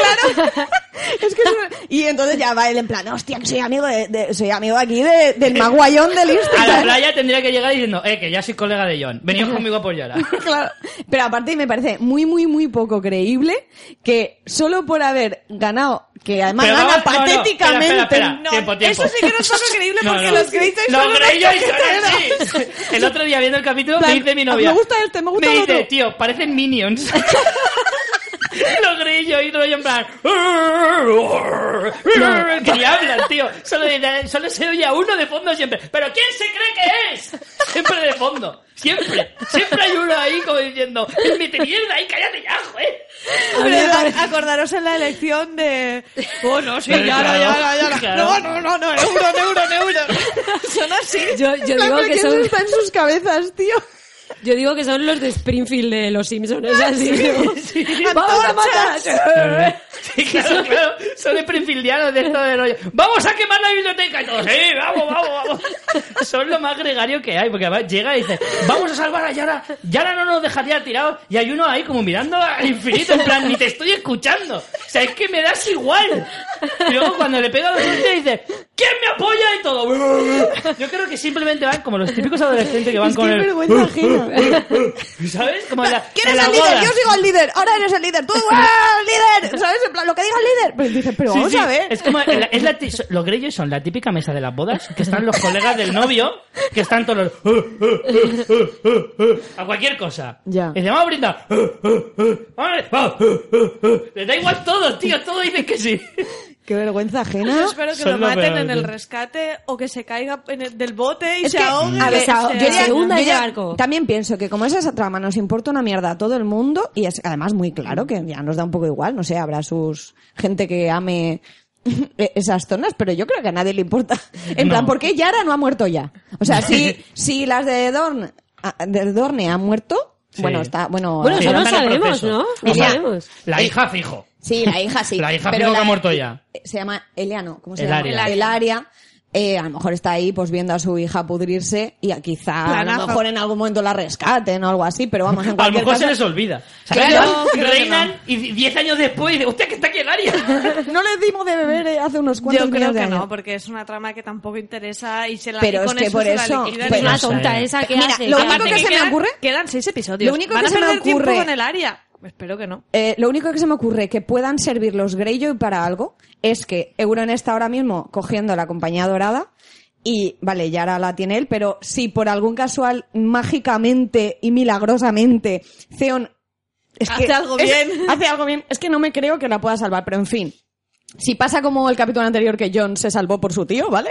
Si pasa algo así y de repente Yara está libre, quizá los Greyjoy hagan así "Wow, wow, wow", y se vuelvan al otro bando, ¿sabes? O algo así. Si es la única man y de que alguna manera eh, la compañía dorada se vea de alguna forma afectada por esa trama. Pero es lo único que veo que, es- que sea útil que Yara y Theon sigan vivos. Pues mira, yo sabes qué preferiría que, que Theon llegara hasta Euron. Eh, Euron, solo por joder, mata a Yara directamente delante de, de Theon. Theon le entra la rabia, se tropieza y se mata.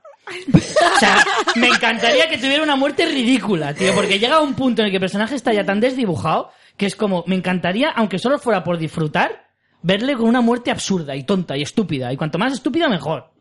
No sé, a ver si a lo mejor Theon, por lo que sea, de repente le entra una vena valiente que no ha tenido en su puta vida y mata a Euron, aún así se queda descabezado. Bueno, y, o sea, ¿y qué? O sea, está ahí Cersei para decir, bueno, A mí me pensar que hacían toda la vida No diciéndole, sé. échale huevos, y dice, sí, claro, que listo. ahora, ahora me lo dice. Ahora me lo dice. No sé. Bueno, vámonos para Invernalia, Sí. que nos estamos enrollando un montón, ¿no? Es que los Greyjoy, como no Los los, Greyjoy hemos- siempre está no bien, hemos tenido este- esta temporada, pues al menos los despedimos así. Solo vale pena- plato decíamos fuerte. así. Tío, para volver a ir a Pike y a vivir esos personajes un ratito más. Vamos a, con otro de los platos fuertes del episodio, Invernalia. Empezamos con la eh, conversación entre Meñique y Sansa. Meñique, pues haciendo de las suyas de nuevo. Dale que te pego con el come-come. Que si esto, Pero- que si Aria lo otro, que si mira qué mal le tiene Está las cejas, la- que si se peina como con un casco. ¿Verdad? ¿Qué le pasa a las cejas a Aria? Siempre tiene unas cejas pa' Cuenca. Pero pa' Cuenca, y, y una- es que tiene un cejón. Pero es que tiene una como en vertical. es muy raro. Tiene, la- tiene las Sois cejas como si fueran paréntesis, tío, de los ojos. tío. A mí Bueno, me pero que, su punto no es ser guapa, para eso lo tiene a su Claro. hermana. así que- Claro. Pues a mí lo que me gustó de esta conversación es cómo Meñique le da el del infravalora a Sansa y en realidad le ha estado dando lecciones toda esta vida y Sansa las aprende, que es lo que le dice, le dice, tardo en aprender, pero Me cuesta lo aprendo". mío. Me Me cuesta, lo cuesta, mío. pero... Pero lo que le dice de, de coger el, un- el peor de los escenarios y pensar Mm. en las intenciones más ocultas y que eso te cuadre, está muy bien, porque al final lo que le dice es, claro, Aria me quiere matar para quedarse ella como reina de Invern- eh, como eh, Sí, señora, señora de Invernalia, Invernalia. no sé qué. Y en realidad lo que hace Sansa es eso, es coger esa, esa situación y decir, ¿qué es más posible? Que mi hermana me quiera matar para ponerse como señora de Invernalia o que Meñique, que siempre ha estado urdiendo planes, quiera enfrentarnos para debilitarnos. Al final, en realidad, ella le, le descubre utilizando sus propias técnicas, que es como, vamos a ver, pongamos sensatez. Lógica, claro. Y Claro. eso me gustó muchísimo. Yo, como te venía diciendo esta temporada, a mí el enfrentamiento Sansa-Aria no me lo creí en ningún momento. Mm, Tampoco. En ningún momento Pues me yo lo sí, creí. ¿eh? Yo, no. sí me lo creí, porque Yo no, yo Aria no, le yo tiene no. una gatirria. Pero, pero lo Pues- que- por eso me chirrió el momento a- eh, Sansa que te quito la cara. Que dices, pero a ver, pero ¿por qué? Es que Porque me- eh, me yo lo dije en- montón en- la semana pasada lo dije. Creo que Aria la estaba utilizando a Sansa. Al final a lo mejor no ha sido tan así porque no lo han explicado de ninguna yo manera. Lo que creo, yo creo que es que no. Creo Yo que creo que lo tenían hablado entre No, ellas. yo creo No, que no. y porque Cuando estaban Arya- solas, no tiene sentido Y cuando eso. Aria llega, se puede imaginar eso. Yo creo que Sansa duda de Aria, le tiene miedo, tienen ese rifirrafe, pero entonces es cuando ella piensa y dice, esto no tiene sentido. Es meñique. Y ya está. O sea, a Sansa la entiendo. Lo que no entiendo es por qué Aria iba de tan mala Claro. polla.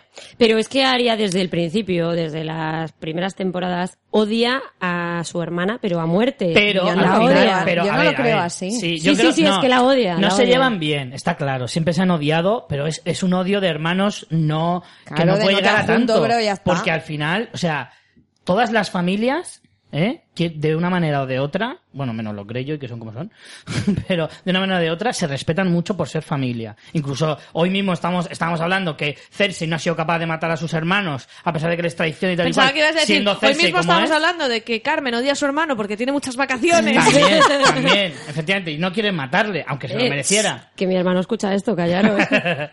La cuestión es que eh, en la familia Stark, que son tan honorables, por mucho que odiaras a tu hermano, serías incapaz de matarlo. De ninguna Vale. manera. Entonces, es cierto que al final yo creo que Arya estaba jugando un poquito con la situación a ver quién se, quién se delataba a sí mismo. Y Sansa lo ha descubierto a su manera también, pero vamos, yo en ningún momento creí que, que ninguna de las dos quisiera matar realmente a la otra. Creo que simplemente se pasa agradesiva manera. para que, para que nos cuele eso en el Claro, guion. y además es que es menos creíble, o sea, hay que ser muy tonto, o muy tonta en este caso. O sea, Arya no se fía ni de sí misma. Por lo tanto, no se va a fiar de Meñique por defecto. Y Sansa, joder, con todo lo que ha vivido, con Meñique muy cerquita y después de lo de los Bolton, no puede ni, ni por un momento pensar que todo lo que está pasando Meñique no tiene nada que ver. Aparte que, Es que no se hubiera- puede ser tan tonta. hubiera sido muy raro porque esta temporada eh, Sansa la empezó dándole unos zascas a Meñique que nunca Claro. los habíamos visto. ¿eh? Meñique siempre era el que el que tenía la última palabra. Recuerdo la sexta temporada aquel, aquella conversación buenísima cuando cuando eh, Meñique le ofrece las tropas de nido de águilas, ¿no? Que le dice, ten cuidado con John, que al final no sé qué, y mete mierda. Y Sansa le, le calla, le dice, tú que vienes aquí a, a, a decirme, me vendís, me salvaste de una gente que mató a mi familia y me, y me mandaste con otra gente que, manda a mi- que me mató a mi familia.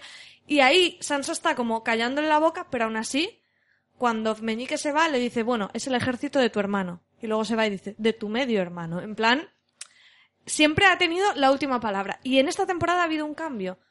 Ha sido muy progresivo, porque ahí vimos que ya le contestaba, pero la última aún era de Meñique. Pero es que en esta temporada hemos visto que, que, que le da unos tascas de. la última pa- de- ni la de última decirle, palabra. No hace falta que conteste Lord Bailey. Seguro que iba a decir algo súper ingenioso, pero no me interesa escucharlo. O sea, de no dejarle hablar y pasar de eso a, a creerse toda esta patraña no tenía ningún sentido. Yo creo que eh, me gusta cómo ha sido el final de, de Meñique, porque es un personaje que ya no da más de sí. Totalmente. Pues yo no Y- estoy nada de acuerdo. Es una de las cosas que menos me han gustado del capítulo. No, pues a mí, Ah, pues yo a mí creo sí, que, me que encanta. mejor que acabe ya a que no pinte nada tipo Oceón, que por Pues favor que se entonces, muera. ah, entonces nos han tenido muy engañados toda la serie. No, O pero sea, es que- a ver, a mí ya, porque no- tú piensas en el juego de ajedrez de. Creo que él ha sido una pieza fundamental en el juego Pero vamos a ver, al final... siempre todo- y ahora Tal ya como- no lo está siendo. Además, como lo dicen, que él es el arranque de todo. Yo Claro. creo que Es que Sansa por eso también se espera a pero en el momento esto en que ya no lo es, Yo creo que es que Sansa la serie, la serie se, necesita... ha- se ha traicionado a sí misma con este personaje. O sea, has construido un personaje desde el minuto uno,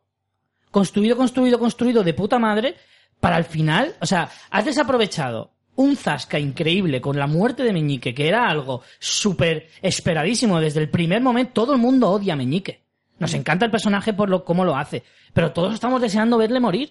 Y has perdido la- una oportunidad fantástica de hacer verle una en el Rey Arturo muerte también. Pero ¿por épica. qué? A mí me ha parecido muy guay la a mí muerte. no me ha gustado nada, me ha parecido desaprovechar. No, no, para empezar, toda la vida nos hemos estado esperando que Meñique tenía unas en la manga, unas en la manga, unas en la manga, y ese as nunca ha llegado. Pero es que no ha sido unas en la manga. Meñique usaba el caos, generar caos para él subir. Y en realidad lo has... Él Lo ha conseguido... conseguido. Lo ha conseguido. Le han siempre- cortado en un punto, pero él todo el rato ha ido para arriba. Todo No, el- no, no, en el momento no, en que no, ha no. utilizado una estrategia mala, que ha sido la de las hermanas, que era malísima, o sea, Pero y- vamos a ver, poco se supone creíble. que el superpoder de, de Meñique, por así decirlo, era que siempre iba dos pasos por delante. Y resulta que en esta última temporada se ha demostrado que iba tres pasos por detrás. Sí. No, es que no sabemos lo Sí, que sí. estaba él tramando. Él- a lo mejor él se estaba tramando otras cosas y se ha quedado sin plan, porque se le han cargado. Yo creo que al final, o sea, daba la sensación de que Meñique Pero- estaba construyendo algo que ya nunca jamás sabremos qué es, porque se lo han cargado de forma muy prematura. yo creo Pero que lo que yo- estaba construyendo perdón, perdón, era el espera. trono de hierro, poco a poco. Exacto. Pues eh, por eso, y al final, o sea, habría sido mejor que él, creyendo que tenía la jugada maestra, se le volviera en contra. Y no que a mitad de camino te lo cargas. A mí no me ha gustado para nada. Pero O sea, en realidad aparte, es la historia parecido- del, del aprendiz que supera al maestro. Pero que al final pero muy poco, muy poco impactante. O sea, la, la jugada esa de darle la vuelta, o sea, Meñique ha sido el mejor estratega durante siete temporadas. El mejor. El que siempre iba dos pasos por delante. El que ha hecho las atrocidades más grandes sin que nadie se entere. O sea, él provoca la guerra, él provoca eh, la muerte de Joffrey, él provoca, eh, o sea, ha provocado una de las cosas, él provoca la Sí. batalla de los bastardos, él lo hace Hombre, en absolutamente parte, todo. yo creo que ha sido demasiado inteligente como para que ahora sea tan tonto, ¿sabes? Es en Exacto, plan, ha para que al final mucho. te pillen por una chorrada. Te han pillado por una tontería dos niñas. No, Yo pero lo- yo, yo creo, yo creo que, bueno, perdona. No, no, adelante, adelante. Yo creo que él estaba, ha menospreciado a Sansa Exacto. y a eh, Arya. Esa ha sido su, esa ha sido eh, su tumba. Porque se ha pensado que podría malmeter ahí como ha estado haciendo todos los años anteriores en todas las cortes por donde ha pasado. Y con las hermanas que lo dicen, con Lisa y con, con, Lisa, Caitlyn, con es que es el mismo con, patrón. con Cersei, con todas las, en todas las cortes donde ha estado, ha estado mal metiendo y ha- se ha salido con la suya. Y a base de manipular, engañar, con mensajes, con no sé qué, que piensen que voy a hacer tal, y manipular a la gente. Y él lo ha estado intentando hacer, a manipu- eh, manipularla a ella, para terminar casándose con ella, que Sansa se deshiciera de su hermana y que quedarse él de, al final de rey de, de Invernalia y de lo que fuera. Entonces, ¿qué pasa? Que le han, le han jodido el plan porque eh, para mí ha sido súper inesperado porque Sansa es más lista de lo que nos, nos parece en, la, en pantalla.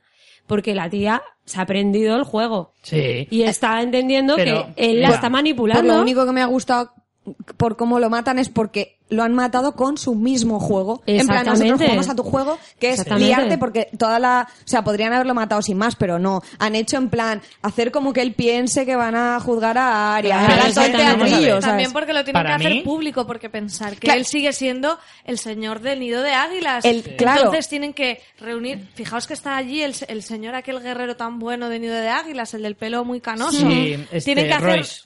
Sí, Royce. Royce. Ese es el que está entrenando a Robalito, que ya podía Sí. salir Robalito un Ya rato ves, también. Y te lo tienen que hacer así público para que, para que él se vea acorralado y acabe confesando, porque al final es Sansa acusándole, poniéndole entre la espada y la pared, y él acaba pidiendo clemencia porque primero lo tiene que negar hasta que ve que, que está en un marrón. Y entonces se lo pueden cargar, porque si Sansa dice, venga, le digo a Arya que se lo cargue así de cualquier manera, Claro. la lías.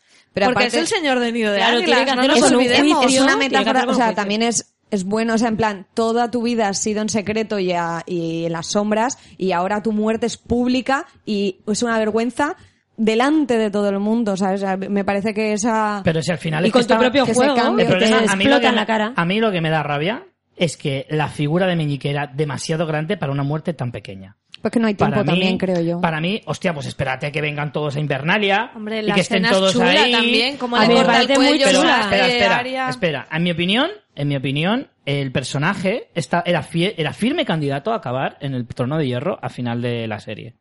O sea, sabemos que no iba a Bueno, ocurrir. guay. Sabemos que no iba a ocurrir porque la serie tiene que acabar bien de alguna manera, ¿no? Entonces, pero siempre se ha postulado como, como alguien que podía conseguirlo, aunque luego no lo consiguiera, pero que podía hacerlo. Y que lleva muchas temporadas eh, haciendo esto, moviendo esta pieza, moviendo esta otra y tal y cual. Al final ha aparecido un tío absolutamente indefenso, intrascendente para todo, y me ha parecido como a- desaprovechar mucho a un personaje. Es como si ahora de repente en, en dos diálogos desarmo a Tyrion ¿eh? y le convierto en un, en un personaje mm, Pero totalmente mira, intrascendente para pero la es que trama. ya no a- son o claves, o pero gente así. es- Pues Escucha, Varys, por ejemplo, ya tampoco es clave ya. O sea, Claro, ya ha hecho lo que tenía que hacer. Claro, Varys Yo- está ahí, y pero está Meñique súper de pegote igual. por ahora, ¿eh? Acordaos. Meñique y Yo creo, sí. Pero Meñique le, le había ganado muchos puestos a Varys, ¿eh? Pero Muchos escucha, puestos. yo creo que lo que esta serie en realidad nos está mostrando es la insignificancia de la gente y del La poder. vulnerabilidad. Y del poder. Que una persona que es súper importante, súper poderosa, muere en cualquier circunstancia Sí. y da igual y el mundo sigue. Entonces, este es un ejemplo clarísimo de persona que piensa que va a ganar todo, que va a ser el Max, igual que Joffrey, igual que eh, Tyrion, eh, Tywin Lannister, igual que todos los que han muerto. Siempre piensan que son los mejores, que van Son a intocables. ser intocables y no sé qué, y en cualquier momento mueres y es que la vida sigue, y es que tu, tu puesto no importa para absolutamente para nada. Yo creo que es que tienen que cerrar tramas. Y tiene que cerrar. Pero, claro. hostia, yo creo que Meñique esa al se- menos se la han merecía- cerrado, otras no Mira, las cerrarán. ¿Sabes lo que yo me esperaba de Meñique? Yo me esperaba de Meñique que mm, hacia el final de la serie eh, descubriéramos su as en la manga. Es que de verdad no habéis pensado todo este tiempo que Meñique parecía que siempre tenía un as en la manga, que tenía la jugada maestra para acabar. Pero cuando Sí, empezó- en el rana. trono. Cuando empezó a tocar a las no hermanas me que le pareció muy tonto ya. No, las- no has visto que le saliera rana. No, no has visto cómo esto se le ha torcido. Se le ha ido torciendo poco a poco.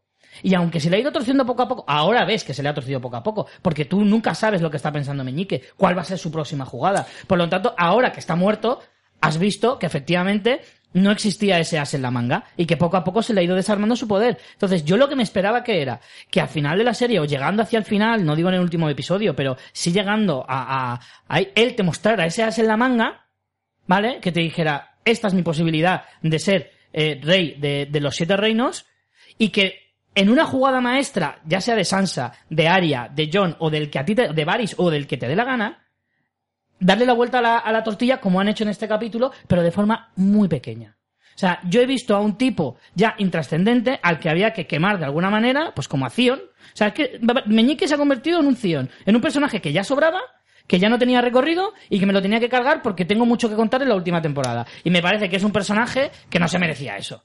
Sinceramente. Yo creo, yo creo que también es bastante trascendente, que, que él ha, ha jugado muy bien sus, sus estrategias y tal cuando ha estado en Desembarco del Rey, cuando ha estado en, en el Valle de Arryn, pero creo que el, el norte, creo que Invernalia le ha podido. Se le ha resistido totalmente. Eh, eh, aquí Sí. nos están demostrando una fuerza de los Stark que son incorruptibles. Mm. Ese O sea, es el tema, que yo creo que se manejaba eso. mucho más en el sur, porque en el sur la gente era más manipulable. Exacto. Claro. Más yo, creo que, más yo creo que Sí, esto me- habla menos de... ref- reflexionaban menos, quizá, pero lo- el, el Invernalia es que yo siempre he pensado, cuando al principio eh, Lord Bellis estaba en el norte y yo, yo pensaba, es que no sé qué hace ahí, porque no me pinta nada. Y cuando ya empezó a tocar a las hermanas, me pintó aún menos. Dije, no entiendo que, que las quiera poner en contra, porque eso para mí no ha sido creíble. Porque por nunca. una vez él no está controlando la situación, porque la están controlando John, la está controlando toda la gente del norte, todos los señores Entonces, del en norte. plan, ¿qué y él- pintas y ahí? él ¿Qué no vas a hacer nada. ahí? Claro, es que es en plan, se te está acabando, porque aparte,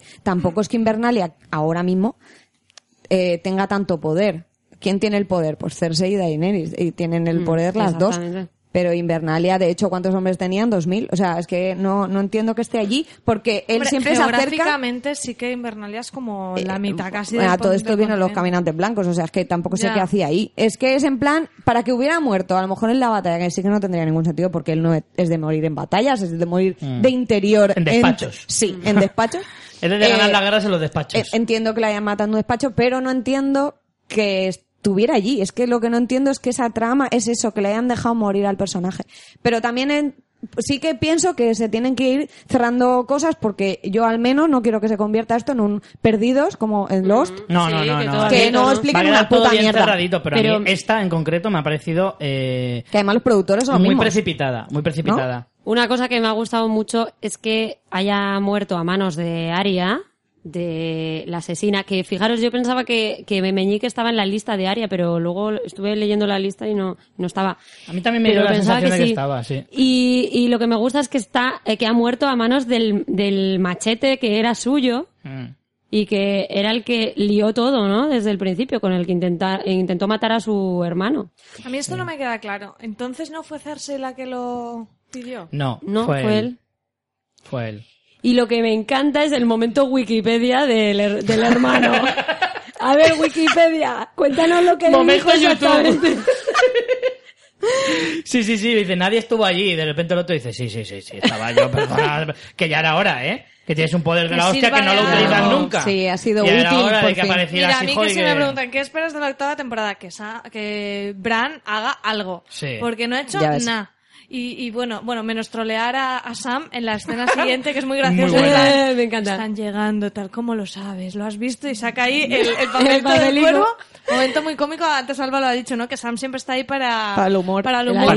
cómico. Cuando llega la carica que pone de... Ah, mm, ¿qué es eso del cuervo? No, no Ay, lo no, pillo. Qué guay, ¿no? Pero ¿qué, qué significa? No tengo ni idea. Se te ve bien, ¿sabes?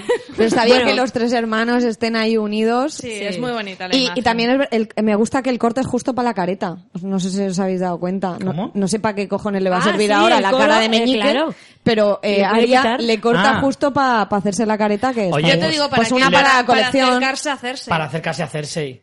Aunque bueno, Cersei no estará muy contenta con Meñique, ¿eh? Meñique lleva mucho tiempo, digamos, en el otro bando. Pero, como no sabemos lo que malmetía... le puede dar. Sí, eso Mira, sí. pues eso Sí. a lo mejor, para eso a lo mejor se encarga el personaje, porque eh, pensamos que él tiene un plan oculto, pues si ahora eh, Aria le, suplanta su identidad, puede enterarse de eso. cosas que está haciendo. Mm. Eso es interesante. Vendría muy sí. bien volver a ver al personaje de, de Meñique, Sí, aunque no sea, él. con, Sí. con Aria Que a y- mí me gusta y mucho sus caretas del juguetilandia. Oye, eh, ¿os, os- os sorprende la, la muerte entonces o no? ¿Te ha A mí sorprendido no. la muerte? A mí no me era, ha sorprendido. Era una de las A mí, muertes sí. suficientemente importantes, pero que no fastidiara la trama. A mí me, me ha sorprendido, y, pero me ha jodido la forma. Pues si te ha sorprendido es un tronazo, Ch- Richie. Sí, lo Es considero. verdad. ¿Qué tronazo ¿Te ha a sorprendido? Hasta ahora, mm, hasta ahora todo lo que hemos hablado no es tanto tronazo. No. La traición de Cersei creo que ni siquiera llega a ser inesperada. Tronito, ¿no? No. Creo que la muerte de Meñique sí merece un tronazo, pero no me ha gustado la forma. No, no me ha gustado nada. Nada, nada, nada. Creo que, creo que Meñique se merecía más, sinceramente. Se merecía una muerte mucho más eh, importante. Pero bueno. Eh, vamos con la escena de Sam y de Bran, que si, si os parece que es bastante relevante. Eh, Sí, ya que el hemos culo, podido. El culo luego, el culo luego. Eh, eh, la verdad es que es bastante curioso ver a estos dos personajes porque son a lo mejor dos de los que más coco tienen de todo Son como Poniente. los sabios. Sí, son los más sabios de Poniente ahora mismo, o de los principales. Más graciosos juntos. Hacen Sí. un dúo cómico que me, encan- me encanta. Sí, aunque es difícil ser gracioso al lado de Bran, ¿eh? Porque Pero Bran por con, eso es gracioso. con lo si eso que es, de verdad. Pero eso es gracioso porque es sequísimo. Sí, sí, sí. Pero bueno, al final acaba... Me encanta porque Bran se las da de listo, un poco, ¿no? En plan, "Pf, yo lo sé todo, tú no tienes ni puta idea de nada. Y entonces intenta hacerle un zasca diciéndole, "Hmm, te vas a quedar todo loco. Resulta que John no es nieve, es arena. ¿Cómo te quedas? Y le dice Sam, "Buah, pues no sabes la última, que no es arena, que es un Targaryen. ¡A la mierda! ¡A que mate! Pero a todo esto, eh, el cabrón de Sam que le quita todo a Lily, tío, que lo había leído ella, tío. que, Ya, no, todo el no, lo he mérito. leído yo. Pero yo creo, yo creo, ahí yo creo que es que él ha transcrito todos esos textos y ella está releyendo lo que él ha transcrito. Porque él dice, yo transcribí un diario y él estaba, se tiraba ahí transcribiendo. Y yo creo Pero que ella lee está ella, un poco regulín. Sí, pero es que ella le coge los apuntes y eso es como... Sí. La otra está como aburrida ahí mirando cosas, diciendo, ¿y aquí Sí. qué pone? Re- ¿Regar? ¿Rigar? ¿Regar?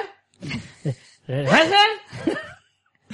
Y al final es verdad que dices, pues chico, ¿qué más da? Lo único que esta escena nos da para hacer ese flashback que tanto había deseado la gente y ver por primera vez a Rhaegar Targaryen. Sí, su Que cara. casi Bueno, no se le ve. Que se le ve de es perfil clavado a. Viserys. Ya, De sí, hecho, sí, es- sí, muy, muy- Pero Es clavadísimo, otro ¿eh? actor, pelo, es otro actor, pelo. pero es igual, ¿eh? Hostia, pero clavado. El mismo pelo, la misma nariz, la misma barbilla. Hostia, Sí. yo de hecho a Raegar me, lo- me imaginaba más alto, un poco más fornido, Se había con el pelo mucho filtrado. más Yo largo. no sabía si iba a salir a, a final de la temporada esta o para la próxima, pero se había filtrado el, el casting del actor. Entonces, bueno, pues era... Pero ella está embarazada, ¿eh? Yo me En lo esperaba. la boda. Ya, pero no ha nacido. Por o sea, que todavía, o sea, en teoría es legal. Ya, ya, El- que el pero que no la había visto yo en la barriga. Pero, no, tío, no tiene mucha barriga. Yo me, me lo bueno, no esperaba tiene más- barriga, de hecho. A Raegar me lo esperaba más un rollo Ryan Gosling, ¿sabes? Así más altote, con más espalda. Que al final pero es muy delgadito y muy Piensa que bajito. a Rhaegar también siempre le ha- hablan de él como muy... que cantaba, acuérdate esas menciones de que él cantaba muy bien y que no sé O qué. mira lo bien que baila Ryan Gosling en La La Land. Y también canta. Ahí me lo has vendido, hubiera sido un buen ¿Eh? Rhaegar Ryan Gosling. Imagínate a Ryan Gosling con melenaca. Yo Además, yo compro, compro. Yo es que me lo esperaba por, por, la, por mitad de la espalda, la melena. O sea, rollo pues como Daenerys. Más como Daenerys que como A ti Viserys. te ha decepcionado el largo de la melena, entonces. Sí, en y que, El y corte que- ese, ¿no? y que le faltaba un poco de gimnasio, ¿eh? Que para ser tan Sí, yo importante, también me lo imagino Raegar es más guapo, es más chulo, es Jolín como pelea, Jolín como canta, Jolín como chinga. O sea, Raegar es que joder con Raegar. Y luego resulta que es Viserys un poco más alto. Y también sabemos por primera vez el nombre real de John. Hostia, a mí eso me pareció Ostras. flipante, ¿eh? Eso sí que no me lo esperaba. A todo esto, voy a dar un dato ¿Eso muy es un tronazo? importante que he leído, Sí. que es... en plan, en la serie ya se ha mencionado que el nombre de los hijos que tuvieron Elia Martell y Raegar llama- los llamaron Rae- eh, Rhaenys y Aegon, o sea que con dos cojonazos puso a dos de sus hijos a Aegon, ¿sabes? En plan, ¿qué Claro. hueva? Y entonces lo explica así, dice, según eh, Benioff y Weiss, esos son los productores, ¿puede ser? Sí, creadores. Eh, el hermano de Daenerys eh, llamó a sus dos hijos varones igual. Algunos justifican esta ex- excentricidad apelando a la obsesión de Raegar tenía por las profecías, especialmente con la de Azor Ahai, el príncipe prometido. Yo ahí me pierdo un poco, pero se ve que, No, la- porque quizá eso es de libros y tal, pero bueno, que con dos huevazos eh, le ha puesto a los dos de sus hijos igual. En plan, Hostia, no, si como espera, tiene espera, diferentes espera. mujeres, Claro. Espérate. Hombre, eso es como Walder Frey, que se llamaban todos Waldo, Waldo, Walder, Waldo, Walda, Walder, Waldo, y todos se llamaban. Pero tú sabes que Salvador Dalí tenía un hermano que se murió que se llamaba Salvador Dalí y que todos los días cuando iba al colegio pasaba por el cementerio y veía su tumba que ponía Salvador Dalí. ¿En serio? Te lo juro. Hostia. Todos los días veía, veía la tumba Eso de es su un hermano tronazo muerto. también. ¿eh? Murió antes, murió antes y al siguiente bebé le pusieron... llamaron el- exactamente igual. Pero eso antes se hacía, ¿eh? Que Pero Pues qué mal esto- rollo eso, en plan, Pero soy Salvador Dalí gusto, tío. 2. Pero Es que Claro, esto es palito, palito. Segunda como parte. bol- bola de nieve 3, ¿no? El, el gato de los Pero es un gato. Pero lo chungo es que lo ha hecho con otra mujer, no le ha puesto el mismo nombre. Claro, o sea, Con lo que dice vaya cojonazos, tienes, te casas con una, le haces dos hijos, le pones un nombre, luego la dejas, la humillas y encima vas y le pones el mismo nombre al, otro plan, hijo. la mitad de tus hijos no me importan, ¿sabes? lo voy a poner... A ver, la profecía Es que de la vaya Azor Ahai, eh, lo hemos hablado aquí también, eh, más o menos. La profecía de la Azor Ahai es, el, eh, Azor Ahai fue el que, mm, de alguna manera, desterró a los caminantes blancos, eh, y hay una profecía que dice que volverá ese guerrero, eh, para salvar de nuevo a la humanidad de los caminantes blancos. Entonces no se sabía quién podía ser. Se preveía que podía ser eh, John, pero es que si ahora encima descubrimos que se llama Aegon, con más razón. Es que se llamaba Aegon, el de la Había un montón el- creo de que Targaryen sí. que se llaman Aegon. Sí, creo que este, él sería hecho. creo que cuarto, ¿no? Aegon cuarto. Eh, no, no bueno, lo sé. y con el hermanastro ese que tendría, pues a lo mejor ya es quinto, no sé. Habían un montón ¿Qué de hermanastro? Aegon. Creo que el primero que pisó, el primero que pisó eh, Poniente se llamaba Aegon De primero. Elia. O sea, Elia El, y el de los y super dragones. Sí, el del Ah. terror, El de- al que llamaban... No, ¿Cómo se llamaba el dragón? Baylor, el terror. Bailon, o Bailon, Baelon, o- con N. Bailon el terror, le llamaban, que se ve que era un dragón que era la leche, que era incluso más grande que Drogon, ¿Mm? se supone.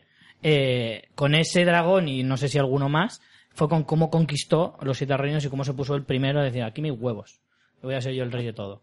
Y se Pues- llamaba Aegon el primero. Que era Aegon el conquistador, de hecho. Pues mira, ha vuelto otro.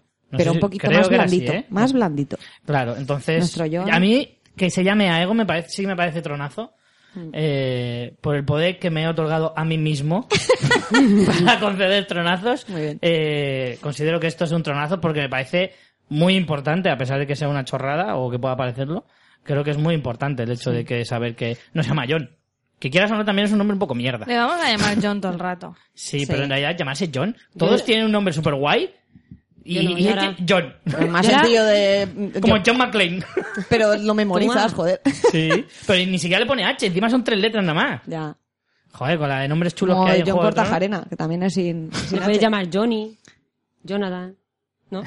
Otro nombre. El Johnny. Jonathan, el Jonathan. El Johnny no. el Johnny no. culito. El culito, el culito fino. Pero a mí, me- en parte, me gusta que, que Bran esté ahí. Bueno, me parto con que Bran aparezca físicamente en los recuerdos donde está. O sea, me, me Claro. Y empieza. Sí, me parece un boyer. Ya, un poco así. Y empieza eh, a. Parece que vaya a como aparecer a- Kiburn al lado también, ¿sabes? Madre mía. como de ¿Algún hacer muerto de, por aquí? de voz en off y en plan tal y creo que la voz en off está bien hasta un punto pero llega un momento Sobra, es como, sí si eres tonto y no pero has pillado lo que te en hemos un momento dado en cuando ya la aparece la escena siguiente que es momentazo Johnny Daenerys Mm. Eh, deja de hablar, o sea, es que en un momento dado están en la cama y se oye la voz de Bran que es en plan, pero Bran, que te ¡Corta calles ya, ¿sabes? Que por un momento eh, mi, mi novia me dice, va a aparecer, pero también ahí al lado de ellos dos mirando. Es que es lo que Dije, yo lo que pensé. falta. Y dije, pero a ver, eso se sobreentendía. Pero también es un momento ñoño romántico que les está encantando en esta pareja. Ser súper ñoños y súper románticos ahí los dos. En plan, y él, y él le quería a ella, y ella le quería a él. Que es en plan, por favor, ¿sabes? En plan, Puck Rainbow, ¿sabes? En plan, es que me No, parecen.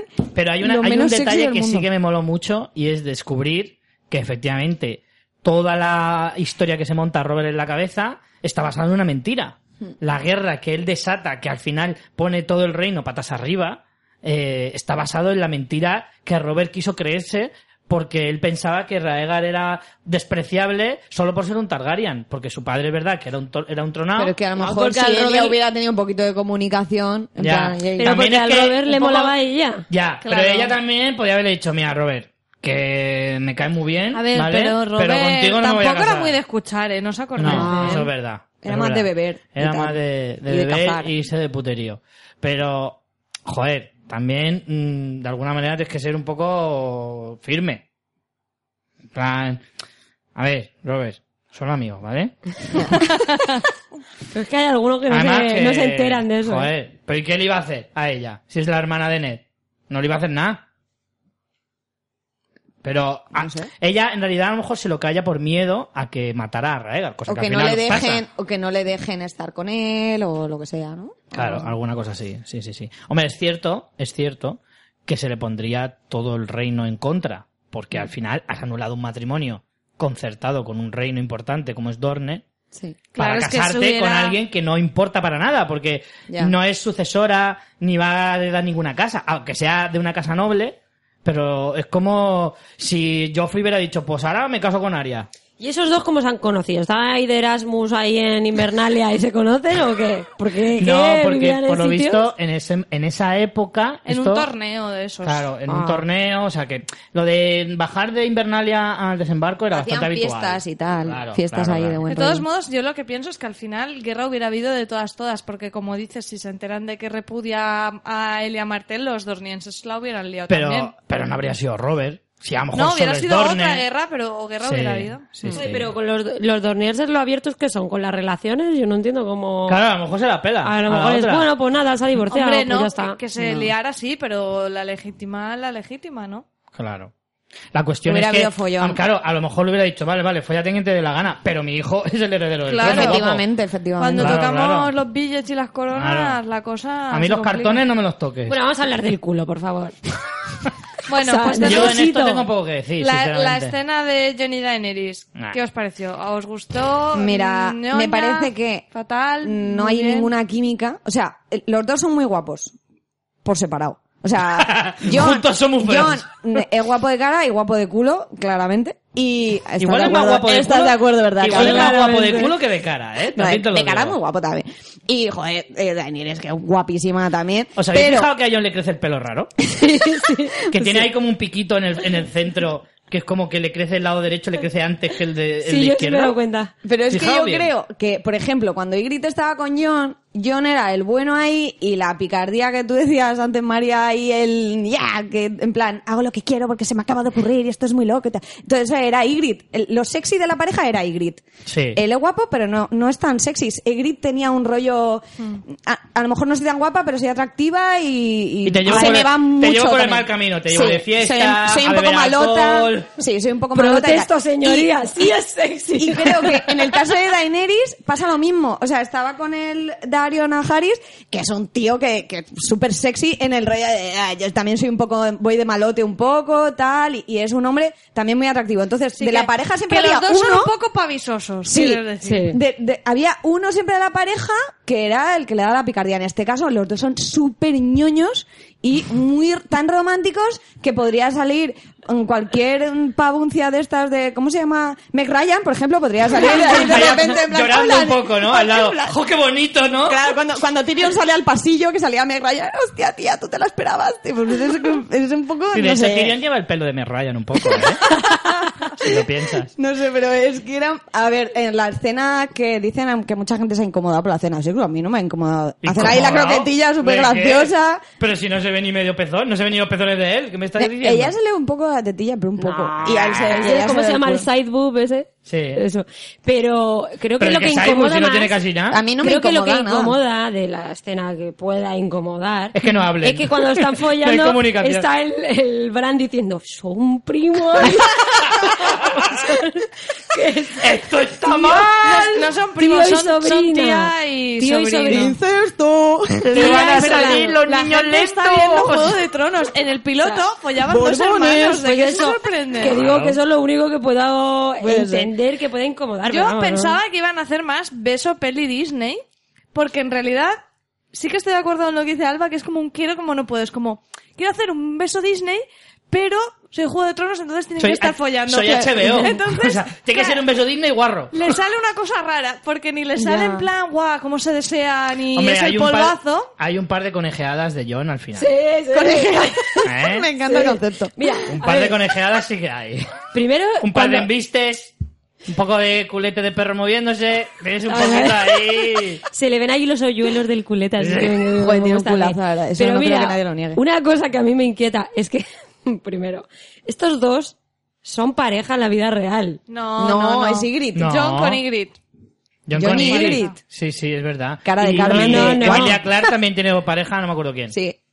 No, Ygritte, no. Que sí, que sí. Que sí, que sí. 100%. Me acabáis de descuadrar totalmente. ¿Cuál Ah. era tu teoría? Que no Porque- tienen que química. no tienen nada de química No, no, entre no. sí y pensando que eran pareja, pero yo Es pensaba que, que, sí. sigo eh. a John y sigo a Daenerys en el Instagram. y John está con Ygritte. O sea, Ah, sí, que- sí, sí. pensaba que era con ella, no sé por qué. bueno, el caso, todas. Que cuando, cuando total. abre la puerta y entra y cierra la puerta, digo, por favor que salga el nuevo dentro. Porque pensaba que iban a cortar y ya... Hombre, Ya, por un eso momento- sido horrible. Pero Nah, ya- a mí me, me gustó que salieron de nuevo, en plan, joder, que follen, ¿sabéis? Que se no- un poquito de sexo que no se ha visto no hace tiempo, ¿sabes? Era en plan todo muy Yo, enfocado a la yo guerra. no lo esperaba. Esperaba, ya te digo, más beso Disney. Pero que sin más. Que, A mí me pareció bien. Bueno, tengo que decir Bueno. Me que me fui a la niños. cama y eh. Rafa, Rafa se quedó en el salón viendo otra cosa y yo estaba soñando con Jon Snow. y entró Rafa y se tumbó y le pegó un abrazo así de oso de ay, no eres yo. Y Rafa, ¿qué me ha delatado? La El melena. La melena. probablemente. bueno, Pero, eh, y, ah, lo Pero me que- gustó, creo eh, que de que lo más él. importante, porque a ver, estaba cantado que se iban a liar y está y el bombo yo, yo también lo veo cantado y tal. Vamos, cantadísimo. Pero lo que no, me- lo que me extrañó muchísimo y sí que eh, para mí fue muy sorpresa fue la cara de Tyrion. sí, yo Sí, os lo iba a preguntar. de eso. ¿A qué viene esa cara de preocupación? Me preocupa. Es que yo eso, como también Hay tengo mi, teo- teorías. mi teoría de que algo han hablado. ¿Tú crees que viene por Cersei, no? De que le algo, complique algún plan no con Cersei. Sí, ah, de alguna manera. Es que no entiendo esa cara. Yo Por un lado rara. está la teoría de que Tyrion esté enamorado de Daenerys, cosa que yo no creo porque No, no, se ha insinuado en nada. No me pega. Por otro lado está la teoría de que Tyrion sepa que son familia y por eso no le guste, cosa que no creo, porque en serio, ese súper gran secreto que nos han contado como que es el mayor secreto del mundo, ¿lo va a saber Tyrion? O sea, Yo creo que sí, ¿cómo lo porque yo creo que sí, porque sus otros Tyrion- dos hermanos también se lían, ¿no? Que se, que se sorprende. o sea. Yo, creo que sí, porque Tyrion siempre ha leído mucho. Y él lo, lo, lo dice al principio de la Sí. serie y eso. Pero se ha que él podido siempre estaba leyendo. Escrito está lo de la anulación. A Pero- lo mejor ha leído eso, pero lo de un hijo bastardo lo veo como No un lo secreto sé, pero yo como creo- demasiado gordo. Es que lo del hijo bastardo solo se ha sabido porque Bran ha viajado Claro. ha visto la visión. Es que es el único que lo puede De hecho, saber. Bran lo dice, dice, soy el único que lo sabe. Exacto. Bran Yo no creo dice. que Tyrion sepa quién es John realmente. A Mm. mí lo único que me preocupa es que, eh, o sea, lo único que puedo pensar es que a Tyrion le preocupe el hecho de que si se casa con John, ya no será Daenerys la única reina. Reinarán ambos juntos. Y aunque él se fíe mucho de John y sepa que es un tipo muy honorable, de alguna manera él siempre ha apostado por Daenerys, no por John. Es lo único que a mí me cuadra, Yo- pero es que en realidad no, no le veo otro sentido. Yo eh, estoy muy intrigada. La verdad que no tengo ninguna teoría que diga es esto. Pero lo único que puedo pensar es que John prevea que en el tiempo tan duro que les viene con la guerra con los caminantes, que el que ellos estén juntos sea una complicación O una debilidad en la guerra. Eso la sí, guerra. eso sí me es cuadra lo único más. que me cuadra, pero tampoco Claro, lo veo súper obvio, que la. Daenerys se vuelva vulnerable Sí, al tener a. John mm, en peligro. Sí, que le preocupa ver qué, qué pasa con eso. Eso ¿no? sí que tendría, tendría más sentido. Pues sí. Pero bueno. No sé. Vamos, si queréis, con... Bueno, falta una escenita de Aria con Sansa en la que hablan pues, de su padre y tal y cual, pero tampoco creo que sea excesivamente importante. Vamos con el final, que es probablemente lo más impactante de, del capítulo, en mi opinión. Que vamos, que están aquí ya. Que ya están aquí. Chin, chin, chin, chin, chin. que yo- no es Winter is coming, que Winter y, y ya está aquí. O sea, y come. Yo a, mí, yo- a mí me intrigaba mucho lo de qué fuego va a sacar un... Sí, un- a mí sí. también. Y me mola también. mucho Es el fuego de fuego butano. Es fuego Sí, de gas natural, ¿no? Fuegos de gas natural que es así azul, un ¿no? Sí, fuego fatos. ¿Cómo se llama? El gas azul, ¿no? Que lo llaman ahora. Sí. Sí, pero al final han hecho una especie de ni para ti ni para mí. No es hielo, pero tampoco fuego rojo. Es fuego azul y me quedo ahí a mitad de camino. Pero no se Es guay, derrite, ¿no? mágico. La muralla. Es Sí, sí que se derrite. Hostia, que sí se pero derrite. no es que se derrita, es que se rompe y Se eso, cuartea, pero no, no caen en plan chorros de agua, porque tendría que haberse... Claro, Hombre, claro. Es como que se derretido de cuartea agua. un poco por capas, ¿no? No, Algo así. digamos que se resquebraja. Sí. De alguna manera, el fuego hace que, que, que se agriete o que se rompa el muro más que derretirse. Me encanta el detalle de que el dragón muerto tengan agujerillos Sí, ahí en las sí, alas. claro. Creo que está muy bien hecho. Y bueno, y lo que decía María de Es que Mordor esté total, pilotado el, el dragón Hombre, me claro. parece. Yo no A me lo esperaba. guay. ¿Eso os lo esperabais? No, no, No. yo no. Yo no. sí que espe- esperaba que el dragón apareciera. De hecho, cuando ellos sí. empiezan a aparecer los caminantes, porque yo no tenía muy claro si iban a aparecer los caminantes eh, antes de que acabara el capítulo o no. Mm, yo tampoco. Pero al ver que aparecían los caminantes dije, vale, vamos a ver dragón. Lo de que derribara el muro no me lo esperaba, eso sí que no.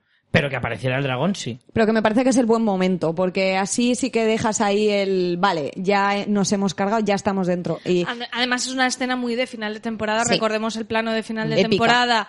Exacto, la- el, el nivel de epicidad del- de la sexta, que eran los barcos de Daenerys zarpando y el dragón pasando, volando. Mm. Además con ese efecto que me flipa, que es como de la cámara que se mueve al pasar por el lado del dragón. Sí. Y entonces esto era hacer algo similar en la parte oscura, ¿no? Que era, que además era muy el Señor de los Anillos, ¿eh? Con todos los muertos sí, sí. cruzando, el dragón sobrevolando. y era Tormund que no se sabe. Sí, no, Sí, no, porque ha sobrevivido. Yo también me, me quedé un poco... Guarda Oriente se va. Sí, Guarda Pues Oriente mucha se va, gente pero- piensa que no. No, no, no. Sí, Yo creo hay que un sí, plano, porque no ha salido le muerto. hubieran dado una muerte chula. Hombre, Primero No, le habían no dado una muerte chula, una forma más cutre de morir. Y segundo, hay un plano casi al final de todo, Sí. ¿vale? Antes de que se derrumbe del todo, en el que eh, Tormund se va corriendo hacia el lado... A ver, si entendemos que Guardia Oriente está al lado este, ¿vale? En la esquina este, pues él se va corriendo hacia el otro lado, hacia el oeste. Entonces se queda en el borde del, del trozo de, de muro que no se derriba. No se cae. A mí me encantó como directamente gritan corred, huid. Sí, o sea, plan- porque no hay, no, No hay opción Hombre, de si cuando ve al dragón nada. dice, a ver, ¿qué hago? ¿Le, le tiro bola de nieve? y nos ponemos a jugar un rato. ¿Qué, qué va a hacer? Pero a ver, que hay 100.000 muertos además, o sea, Claro. es que es en plan, venga, pídate de a, aquí. a mí lo que me preocupa del dragón es que vuela muy rápido, tío, y Hostia, puede llegar, folladísimo, ¿eh? puede llegar Folladísimo. rapidísimo a cualquier sitio. Lo que ¿no? pasa es que va a esperar a las tropas. Claro, yo pensé, digo, hostia, pues este hace una avanzadilla, llega Invernalia, suelta cuatro escupitajos de fuego y los deja todos tiritando, ¿eh? Y no necesita nada más. Ya. Porque no están preparados, en, en el norte no están preparados para luchar con un dragón, porque no contaban con ello. No tienen ballestas gigantes ni cosas por el estilo. Pero tienen dos dragones. Sí, pero esos dragones no han llegado todavía. Ya, ya, ya. Entonces, efectivamente, está mucho más cerca el dragón del Rey de la Noche que los otros de Invernalia. Si quiere llegar y decir, Zascayú, me cargo todo esto, También hacerlo. veremos cómo van los tiempos en la octava temporada, porque aquí como los tiempos van también como se les sale de los cojones, quizá lleguen al mismo tiempo unos y Hombre, otros. hay que tener en cuenta una cosa, y es que desde el risco del capítulo anterior eh, sal- salió corriendo Gendry Sí. y tardó Han pasado medio millones día, de cosas, Tardó sí. medio día, ¿vale? Sí, Desde entonces hasta este punto, ¿cuánto habrá pasado? Semanas. Sí. Semanas han podido pasar. Pues es el tiempo que han tardado el ejército de los muertos en llegar al muro. Por lo tanto, hasta que lleguen Invernalia igual pasan tres Es que temporadas más. totalmente, o sea, es que los Parecen- tiempos van un poco de abuelos, eh, andando. Hostia, es muy que son muy lentos. Muy De todas formas, yo estoy muy a favor de la elipsis y que, Sí, sí, que sí, yo también. corten cosas de distancia que, es que se hacía insufrible caminos de estos de temporadas enteras caminando. Bueno, pues con esto y el momento final, nada, derriba el muro y nos quedamos todos catacroquet total y al final ni profecía, ni magia del muro, ni necesito un conjuro mágico para pasar el muro, nada. Lo único Res. que tenían era una pachorra de cojones, ¿eh? Y lo que necesitaban era un dragón. Hay gente que dice, hay gente que dice que en el capítulo anterior todo fue una estratagema del Rey de la Noche para conseguir un dragón. Hay gente que dice que el, el- el Rey de la Noche se metió en el cuerpo del zombie que secuestran y oye las conversaciones que tienen ellos antes de que lleguen al risco. ¿En Y serio? de esa manera descubre que vienen unos dragones Pero y dice, eso- eso "Hostia, puede hacerlo". Esta es la mía. Se- el rey de la noche puede meterse en el, cuerpo de los cerebro zombies? Claro. Él es un cambiapieles también. putrefacto de todo el mundo. Esa es una, esa es una teoría que dice la gente, porque si no, ¿cómo coño hubiera pasado el muro? Si no tiene el dragón. Pues más lentamente, pero a lo mejor Sí, también lo trepando. hubiera... De otra Eh, pues puede ser, Pero, ¿sabes? no sé, podría Rollo guerra, ¿cómo es? Eh, World War Z, ¿cómo es esto que los Ah, sí, zombies que van empiezan ahí. a amontonar? Yo pensé que iba a pasar montaña. eso. Pensé que iban a hacer una montaña y que iban a... a Pero si pasar. pasan la mitad. Yo sé, El pero- último que se queda abajo. No, ¡Eh, hombre, me habéis dejado aquí! No, hombre, porque abren la puerta luego y pasan todos. También. Bueno. Pero mm, me parece buena idea, pero yo creo que eso nunca lo vamos a saber. No, no, no creo que lo porque no a creo que ahora nos vengan a explicar cosas que hace el Rey de la Noche. No. Lo que sí pasado, que es- ¿sabes? lo No. que sí que se ha hablado mucho y veremos si en la octava temporada nos lo descubren es saber quién pollas es el Rey de la Noche.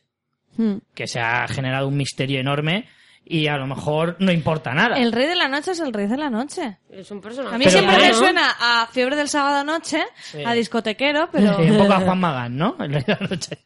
Pero, pero se ha generado ¿por qué muchísimo que- debate en internet, ¿eh? Pero que piensan en plan, que es algo no sé qué. Sí, que es alguien qué importante, que no, no es un tío al azar. Mm. Que es alguien importante que se convirtió en el Rey de la Noche. Hay gente que incluso dice que puede ser Bran. A mí esa teoría me parece ridícula, ¿Vosotros pero bueno. pensáis una cosa, eh, cuando tenga la, la gran guerra que ocurrirá en la octava, que Melisandre y todos los brujos de, eh, del De la- estilo sí. Melisandre, eh, que no me acuerdo cómo se llaman, El Señor de la Luz. sí, eh, participarán en la guerra porque, Yo creo que sí. porque, y eso sería un punto, porque esa es una magia con la que podrían un poco contrarrestar los pocos hombres que tienen en comparación con la... Sí, y sería a lo mejor un poco como a- a- para contrarrestar, por ejemplo, ellos tienen gigantes, nosotros tenemos sacerdotes rojos que tienen magia, ¿sabes? Como Mm. para intentar equilibrar un poquito los dos ejércitos o alguna cosa así. Pero bueno. Pero, no sé. por ejemplo, Melisandre se ha pirado, ¿no? ¿Nos ha ido a esos? Sí, pero antes de marcharse de Rocadragón a Varys hay una conversación en la que, que le dice que él ya que ten- volverá para volvería para, la sí. guerra porque tenía que morir en el extranjero. Entendemos que el extranjero para ella es poniente. Pero bueno. En. Bueno, fin. pues vamos con los comentarios de los oyentes. Espera, Eh, tenemos que hacer resumen de temporada o alguna No, porque cosa los más? comentarios van a ser del episodio y luego una Ah, ronda vale, rápida vale. de valoración de cada uno, ¿vale? Vale, vale. Bueno, a ver, voy a girar para que Alba también pueda leer algunos. El primero de Karel, que a Carmen le va a gustar mucho, dice: Viva el culo de John Targaryen, legítimo rey de Poniente. Un abrazo, chicos. Sí, tiene culo para pegarle un bocadito así en el culo. Ángel Celestial contesta: Estás perdiendo la compostura, ¿eh, Carmen? Sí, lo tiene redondito y bellísimo, se le ve durito.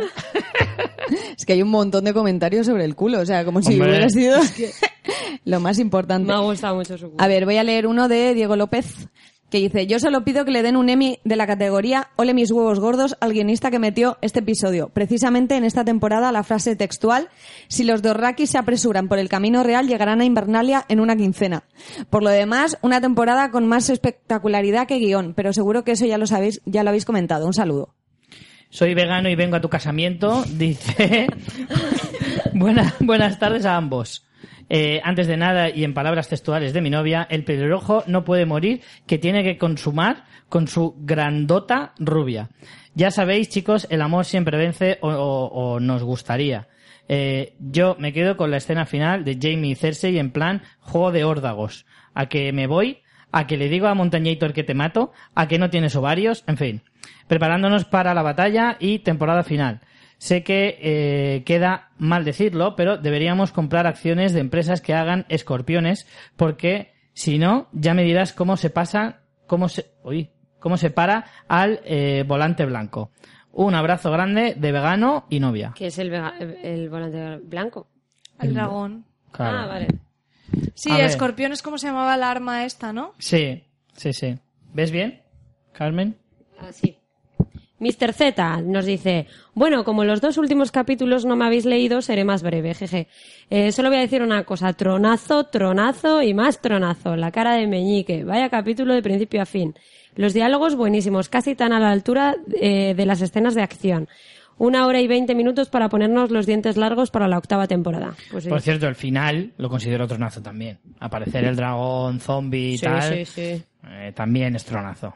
Yo también lo creo. Robert Oathkeeper dice, la rebelión de Robert se basó en una mentira. Rhaegar no secuestró ni violó a mi tía. Él la amó y ella a él. Suya es la canción de Hielo y Fuego, llantos y abrazos de gol.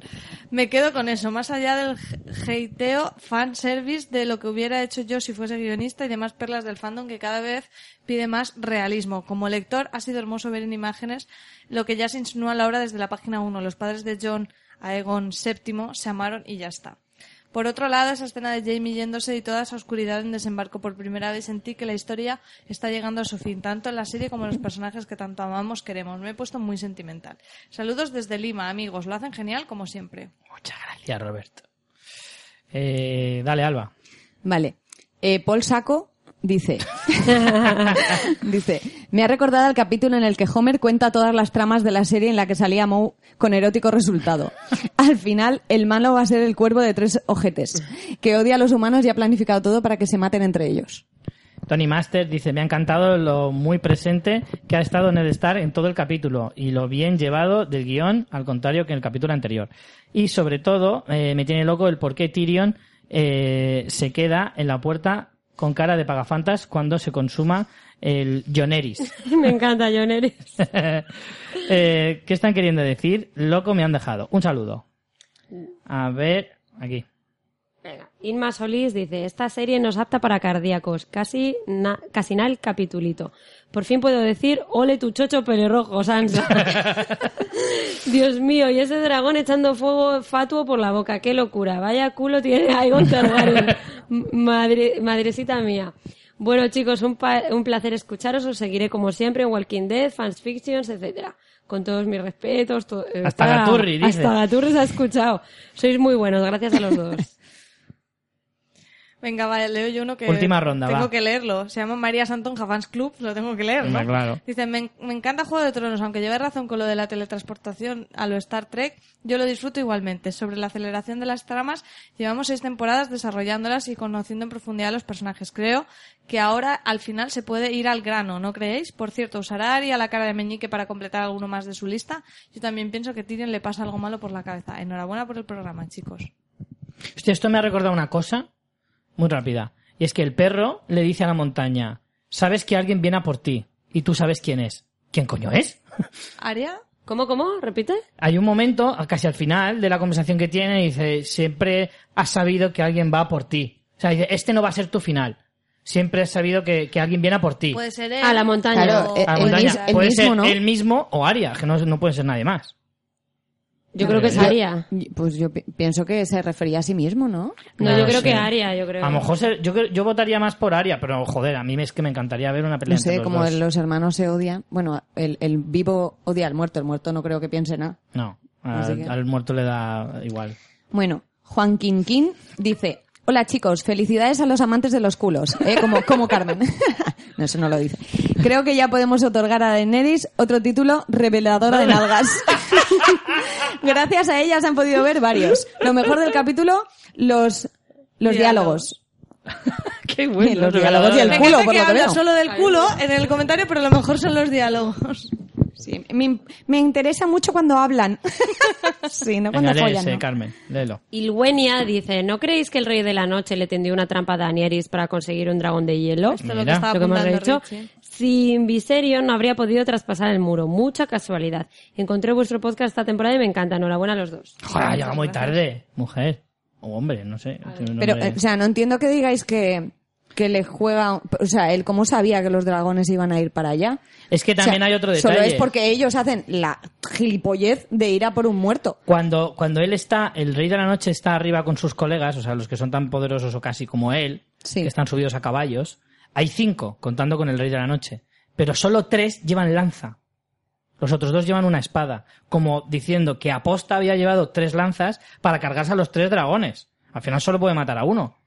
Pero también hace una cosa muy rara que es tirar una lanza a uno de los, o sea, sí, al que sí, está volando y no al que está abajo. Bueno, sí, pero bueno, Bueno, saltándonos eso. Venga, el último, leo el de Jorge, que dice, hola chicos, teoría muy loca, curiosidad loca de libros. ¿Sabéis que hay una teoría que dice que Tormund es el padre de Lyanna Mormont? Eso es debido Sí, a que Tormund siempre dice que se folló a una osa y el símbolo de los Mormon es un oso. Además, en los libros, la madre de Lyanna tuvo varias hijas y ningún hijo, mientras Tormund tiene varios hijos varones pero ninguna hija. ¿Casualidad? Se dice que Tormund y la madre de Lyanna, M- Maege, pone aquí, Maege, Sí. eh, tenían encuentros eh, de vez en cuando y Tormund criaba a los hijos mientras que Maege criaba a las hijas en la isla del oso. Eh, cuadraría también con el hecho de que Maege Mormon es una mujer que- de armas tomar. Parte con varias hijas con Rob, con Rob a la guerra, como guerreras amazonas que son. Y ya sabemos que a Tormund le gusta esa clase de mujer. Dudo mucho que algo así esté plasmado en la serie, ya que en los libros todo sale como ya he dicho, de que Tormund se folló a una osa. Nada más, un abrazo y hasta vuestros siguientes podcasts. Pero toda esta gente que dice, la Teo- gente dice que locas, criaba, ¿eh? eso se lo inventa uno, ¿no? En su casa. No, porque a lo mejor lo Se lo sacan de inventa algún... uno, pero lo, lo explica así para que tenga credibilidad. Claro. Dice la gente, dice, a ver, esto no va a salir en la serie ni de coña, Ni pero de como coña. teoría mola bastante. Sí, Mola sí, sí, desde luego. Bueno, pues con esto finalizamos eh, los comentarios. Antes de marcharnos y finalizar la temporada, eh, eso, una 10 pequeña... segundos, que se ha hecho tardísimo, un poco valoración de la temporada. 30 segundos, al menos. 25, ni para ti ni para mí. 28. Venga, yo muy rápidamente. Es una temporada que he disfrutado, pero creo que le ha jugado en contra los siete episodios y que este tipo de cuestiones, que es verdad que a veces los espectadores no la cojamos con papel de fumar, al final estamos para divertirnos y tampoco importa si el cuervo va más rápido o más lento volando. Está- Tampoco es tan importante.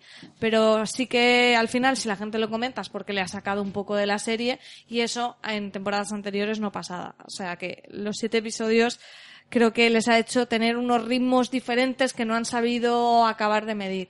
En cuanto a avance de la trama y sorpresas, eh, pues ha estado bien, pero mm, creo que la sexta temporada, por ejemplo, es mucho más redonda que esta.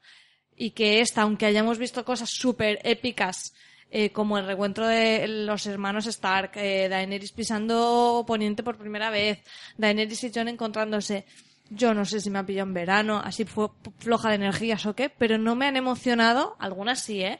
Pero han igual porque han sido demasiado continuas, ¿no? También eh, ahí volvemos al tema de los tiempos. No me han emocionado algunas cosas que llevábamos siete años esperando, lo que creo que deberían haberme emocionado. Aún así, el Juego de Tronos. Eh, el Juego de Tronos no tiene comparación a día de hoy. Carmen.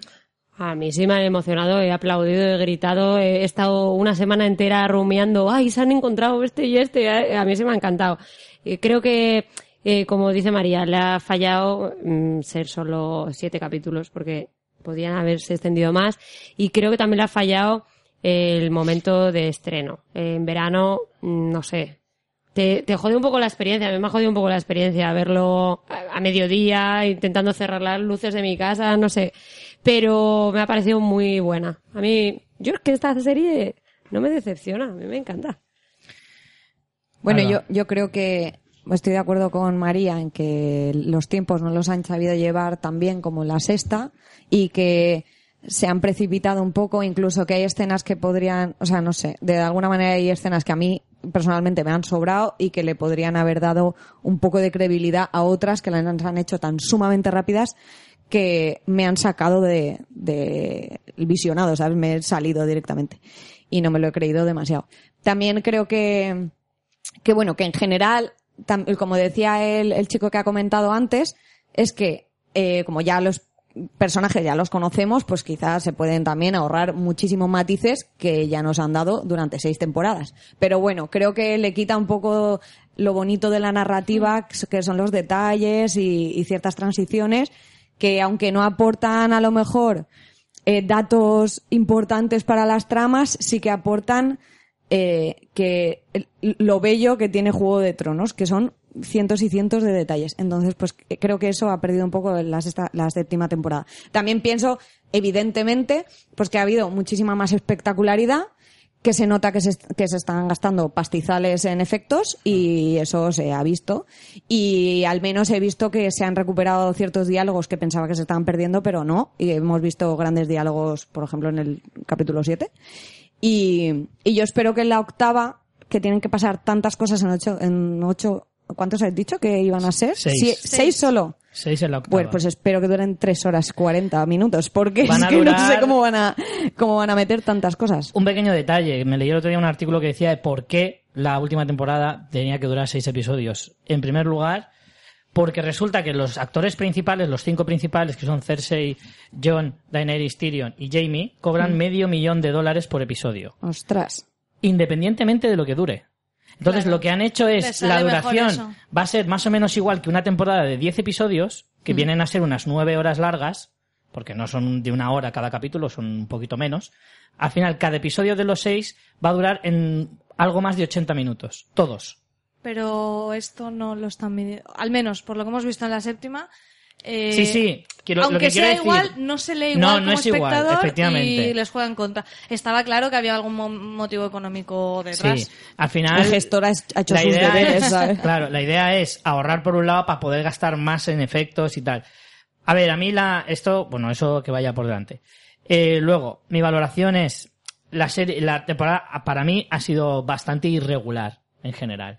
Creo que, bueno, ya lo habéis dicho, la, falta de, maestría a la hora de medir los tiempos, de distribución de, tiempo en las diversas tramas, eh, no lo han sabido hacer tan bien como en otras temporadas que les ha salido mucho más redondo. Creo que la sexta temporada, como dice María, es mucho más redonda. La cuarta también lo fue. Eh, está séptima temporada la pondría a lo mejor en tercer lugar. Mm, y luego en cuanto a los tronazos, como a mí me gusta llamarlos y tal, creo que al final han ganado más por las escenas de acción, por las batallas, por los dragones. Hemos visto muchos dragones, que en otras temporadas no hemos visto apenas. Y claro, al final es más efectista y, y mucho menos, mm, con, con más empaque a la hora de meter trama. Entonces, eh, es cierto que también estamos llegando hacia el final y es más difícil eh, matar personajes sin que te joda la trama y el, y el final épico. Eh, y entonces eso, quieras o no, pues también se ve mm, diezmado de alguna manera. Han habido giros, han estado bien, pero no sé. Además, yo como espectador, la estructura de siete episodios en una serie que siempre ha sido de diez, me ha costado mucho seguirla. No he conseguido medirle bien los tiempos, no he, no he conseguido saber interpretar lo que en otras eh, temporadas a nivel de estructura de capítulos y de temporada sí que nos lo ha dejado ver de forma mucho más clara. Que esperaba siempre el noveno. Claro. Venga, noveno va a pasar Sabes que el noveno va a ser gordo, que el Sí. octavo suele ser también bastante fuerte, que el cinco que está a mitad también te puede dar algún giro guapo, el segundo suele traer bastante caña. Eso, por lo general, si analizas todas la- las temporadas, más o menos seguía una estructura mm, fija. Entonces, este año, pues yo he ido muy perdido. También verla en verano es que, joder, te, te, te mata. Te mata completamente. Y por último, yo, un poco lo que he dicho al principio, mm, es que a mí se me ha quedado la sensación de que es la mitad de un todo. O sea, la mitad de una sola temporada. No me ha dado la sensación de final de temporada como tal, sino que estoy a mitad de algo, o sea, como cuando las series de AMC que te corta a mitad de temporada. Sí, es igual que Mad Men, es la misma sensación. Efectivamente. O las últimas temporadas de Breaking Bad. La última temporada de Breaking Bad, que era de 16 episodios, te metías 8 episodios y sabías que quedaba otra mitad. No otra temporada, sino otra mitad de la misma historia. Ya, ya, ya. Entonces, yo no tengo sensación de último episodio, por eso me ha parecido un poco más falta de sustancia. Y eso, pues, no sé. A mí no me ha gustado. Pero por lo general, pues, como dice Carmen, esta serie no decepciona, porque es Juego de Tronos y está por encima de todo. Pero, jolín, esto es lo de siempre. Cuando tú estás acostumbrado al 10, cuando ves un ocho y medio o 9, mm, pues al final has bajado. ¿Tú sabes la ansiedad la semana pasada que tuve que esperar al miércoles para verla? Claro. Porque venía mi hermano y quería verla conmigo y tal. Y estar dos días sin verla, además que se había filtrado mucho tiempo antes. Mm. Y era esa sensación de, es que no puedo con la vida, ¿sabes? Que nadie me hable, no entro en Twitter, no entro en nada. Claro, claro. Es Hombre, que al a nivel final... de fenómeno es Hay que ser impresionante. infiel y ya está, eso es así. O sea, cuando, o sea, mi novio se fue de, justo, eh, se fue antes de este lunes de vacaciones y le dije, mira que yo te quiero y tal, pero voy a verlo el lunes. Y me dijo, Sí. no, si te comprendo, yo haría lo mismo. Era en plan, es infidelidad, que es que es imposible. Porque aparte yo trabajo en internet y estoy en, en Twitter, o sea, es que es imposible que no me peguen el Claro. spoiler el día siguiente. Pues a, Así a mí me que- pasa igual. Mi novia tenía guardia, No, no, espera. trabajaba todo el día el lunes y, le- y me dijo, ¿me vas a esperar? Y le dije, digo, ¿a que tú me esperarías? Y me dijo, vale, ya lo he pillado. Lo, que- lo peor de es que todo, es luego, lo- al día siguiente lo vi con ella otra vez. Hostia, es muy jodido no poder decir nada. Porque es que si dices algo Sobre para bien tú, y para mal, de hecho, hu- hubo un momento en el que dijeron algo y yo hice un... y ya lo paró y me dijo, ¿qué has querido decir? ¡No digas nada! es muy jodido, Yo ¿eh? en el grupo de WhatsApp de mi familia nos íbamos poniendo capturas de en plan de voy a verlo ahora. Y luego terminaba de verlo uno y ponía como emoticonos y cosas así, pero era- me- lo vi yo primero. Y nada, no les dije nada. Pero luego lo vieron mis padres y también pusieron unos emoticonos en plan en clave porque mi hermana aún no lo había visto. Y el WhatsApp familiar era súper gracioso porque no Dragón. queríamos fastidiarle a nadie. Dragón, lobo, dragón. Pero es que yo he leído en, en internet alguien que ponía que se había, eh, había puesto, mm, había bloqueado lo típico de hashtags y palabras Sí, y esto para es que no te salga. claro. Dice que se comió el spoiler por iconos. Dice, ahora ya la gente Claro, porque había iconos lobo, dragón, berenjena.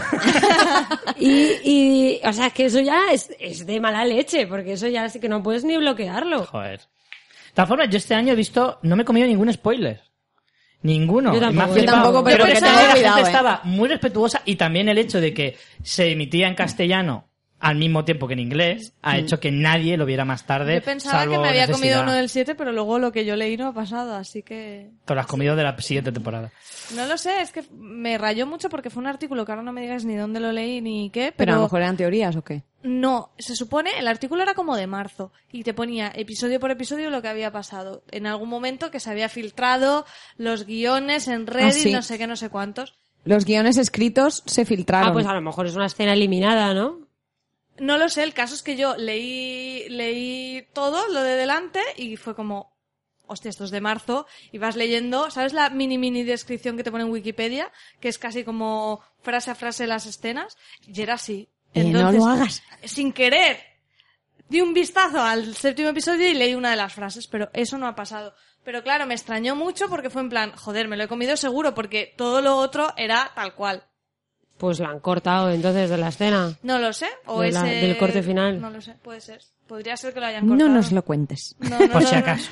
Bueno, yo quiero recomendar a los oyentes que entren en YouTube y que busquen los cómo se hizo que pu- publica HBO cuando termina la en Estados Unidos, aquí no sé, cuando termina la emisión siempre hacen como un mini documental sobre una de las acciones, o sea, una de las escenas, Escenas. más importantes, normalmente es pues escenas de dragones o de eh, batallas o lo que sea. Y se ven cosas súper chulas de cómo eh, hacen los maquillajes, de cómo preparan los escenarios. Eh, por ejemplo, vi el de el lago congelado como, lo- como era, porque eso era un descampado que lo llenaron de cemento y lo pintaron con nieve por encima y los propios actores cuando llegaron se pensaron que era un lago congelado. Entonces está muy chulo para que lo veáis. Eh, os lo recomiendo que, que busquéis el, todo el making of de, de la serie, ¿vale? Y son vídeos cortos como de 15 minutos. Ah, muy bien. Vale. Muy bien, pues nada. ¿Cuánto ha durado esto, Richie? Pues vamos camino de las tres horas casi. Sí, mi estómago lo dice.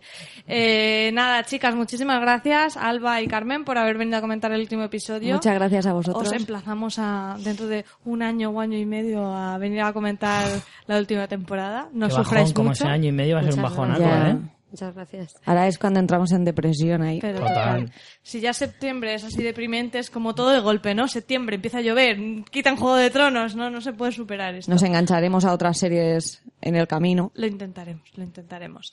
Eh, ¿Quién sabe? Igual dentro de año y medio tenemos más podcast. so- ¿Quién socorro. sabe? Pues no. Hombre, yo espero que de aquí a un año y medio o año o lo que sea ya sepamos algo de si va a haber algún spin-off o si el mundo de, de Juego de Tronos se va a expandir dentro de más series o lo que sea. Deberíamos ya de tener al menos algún indicio de si eso Pero va a si ocurrir eso o no. ya se ha dicho, ¿no? Se ha dicho que hay proyectos, pero no se ha confirmado nada. Ah, vale, vale. Pero bueno, habrá que esperar, señores. Antes de irnos, eh, Carmen, ¿quieres hacer spam? Mira, voy a haceros spam, que estoy haciendo unas ilustraciones muy graciosillas, así de, de los de algunos de los protagonistas de la serie. Por si queréis entrar a verlo, podéis entrar en carmenia.es y ahí tenéis un link de mi tienda de Etsy y son unos descargables en PDF para que os los imprimáis como queráis. Muy baratito, tres eurillos. Nah. Lo podéis imprimir para haceros ¿Qué camisetas, lo que tienes? queráis. A ver, cuéntanos. Pues tengo a Cersei, que está muy chula, tengo a Jon, tengo a Arya, a Danieris, eh, creo que por ahora esos cuatro. Y Hazte quiero, un rey de la quiero noche. hacer más. Quiero Hazte un hacer rey de la noche o alguna cosa así. Sí, tengo, esto es un non-stop working. O sea que haré más. Que están muy chulos, así que nada, os animo a que les. Carmenia.es, Carmenia.es, ahí entráis en el link de Etsy. Y si queréis entrar por Etsy directamente, etsy.es barra shop barra Carmenia Moreno. Más difícil ese. Eh, y nada, que están muy graciosos. Echarles un vistacito, aunque sea. Y si se los compráis, tuitearlo, darle Claro. vidilla, hombre. Claro, claro. Pues nada, María, tenemos una frase para despedirnos. Pues nada, a todos vosotros, muchas gracias por escucharnos. Podéis, como dice Richie, escucharnos por lo menos en los podcasts que tenemos de momento. No sé si tendremos más. Y, y nada, nos despedimos de todos hasta el año que viene. Eso es. ¿Dices tú la frase? Sí. Cuando cae la nieve y soplan los blancos vientos, el lobo solitario muere, pero la manada sobrevive. Sansa Stark.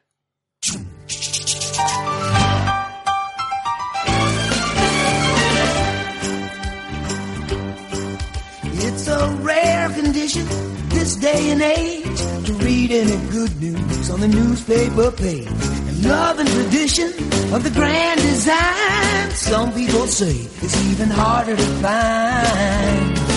Well, then there must be some magic clue inside these gentle walls.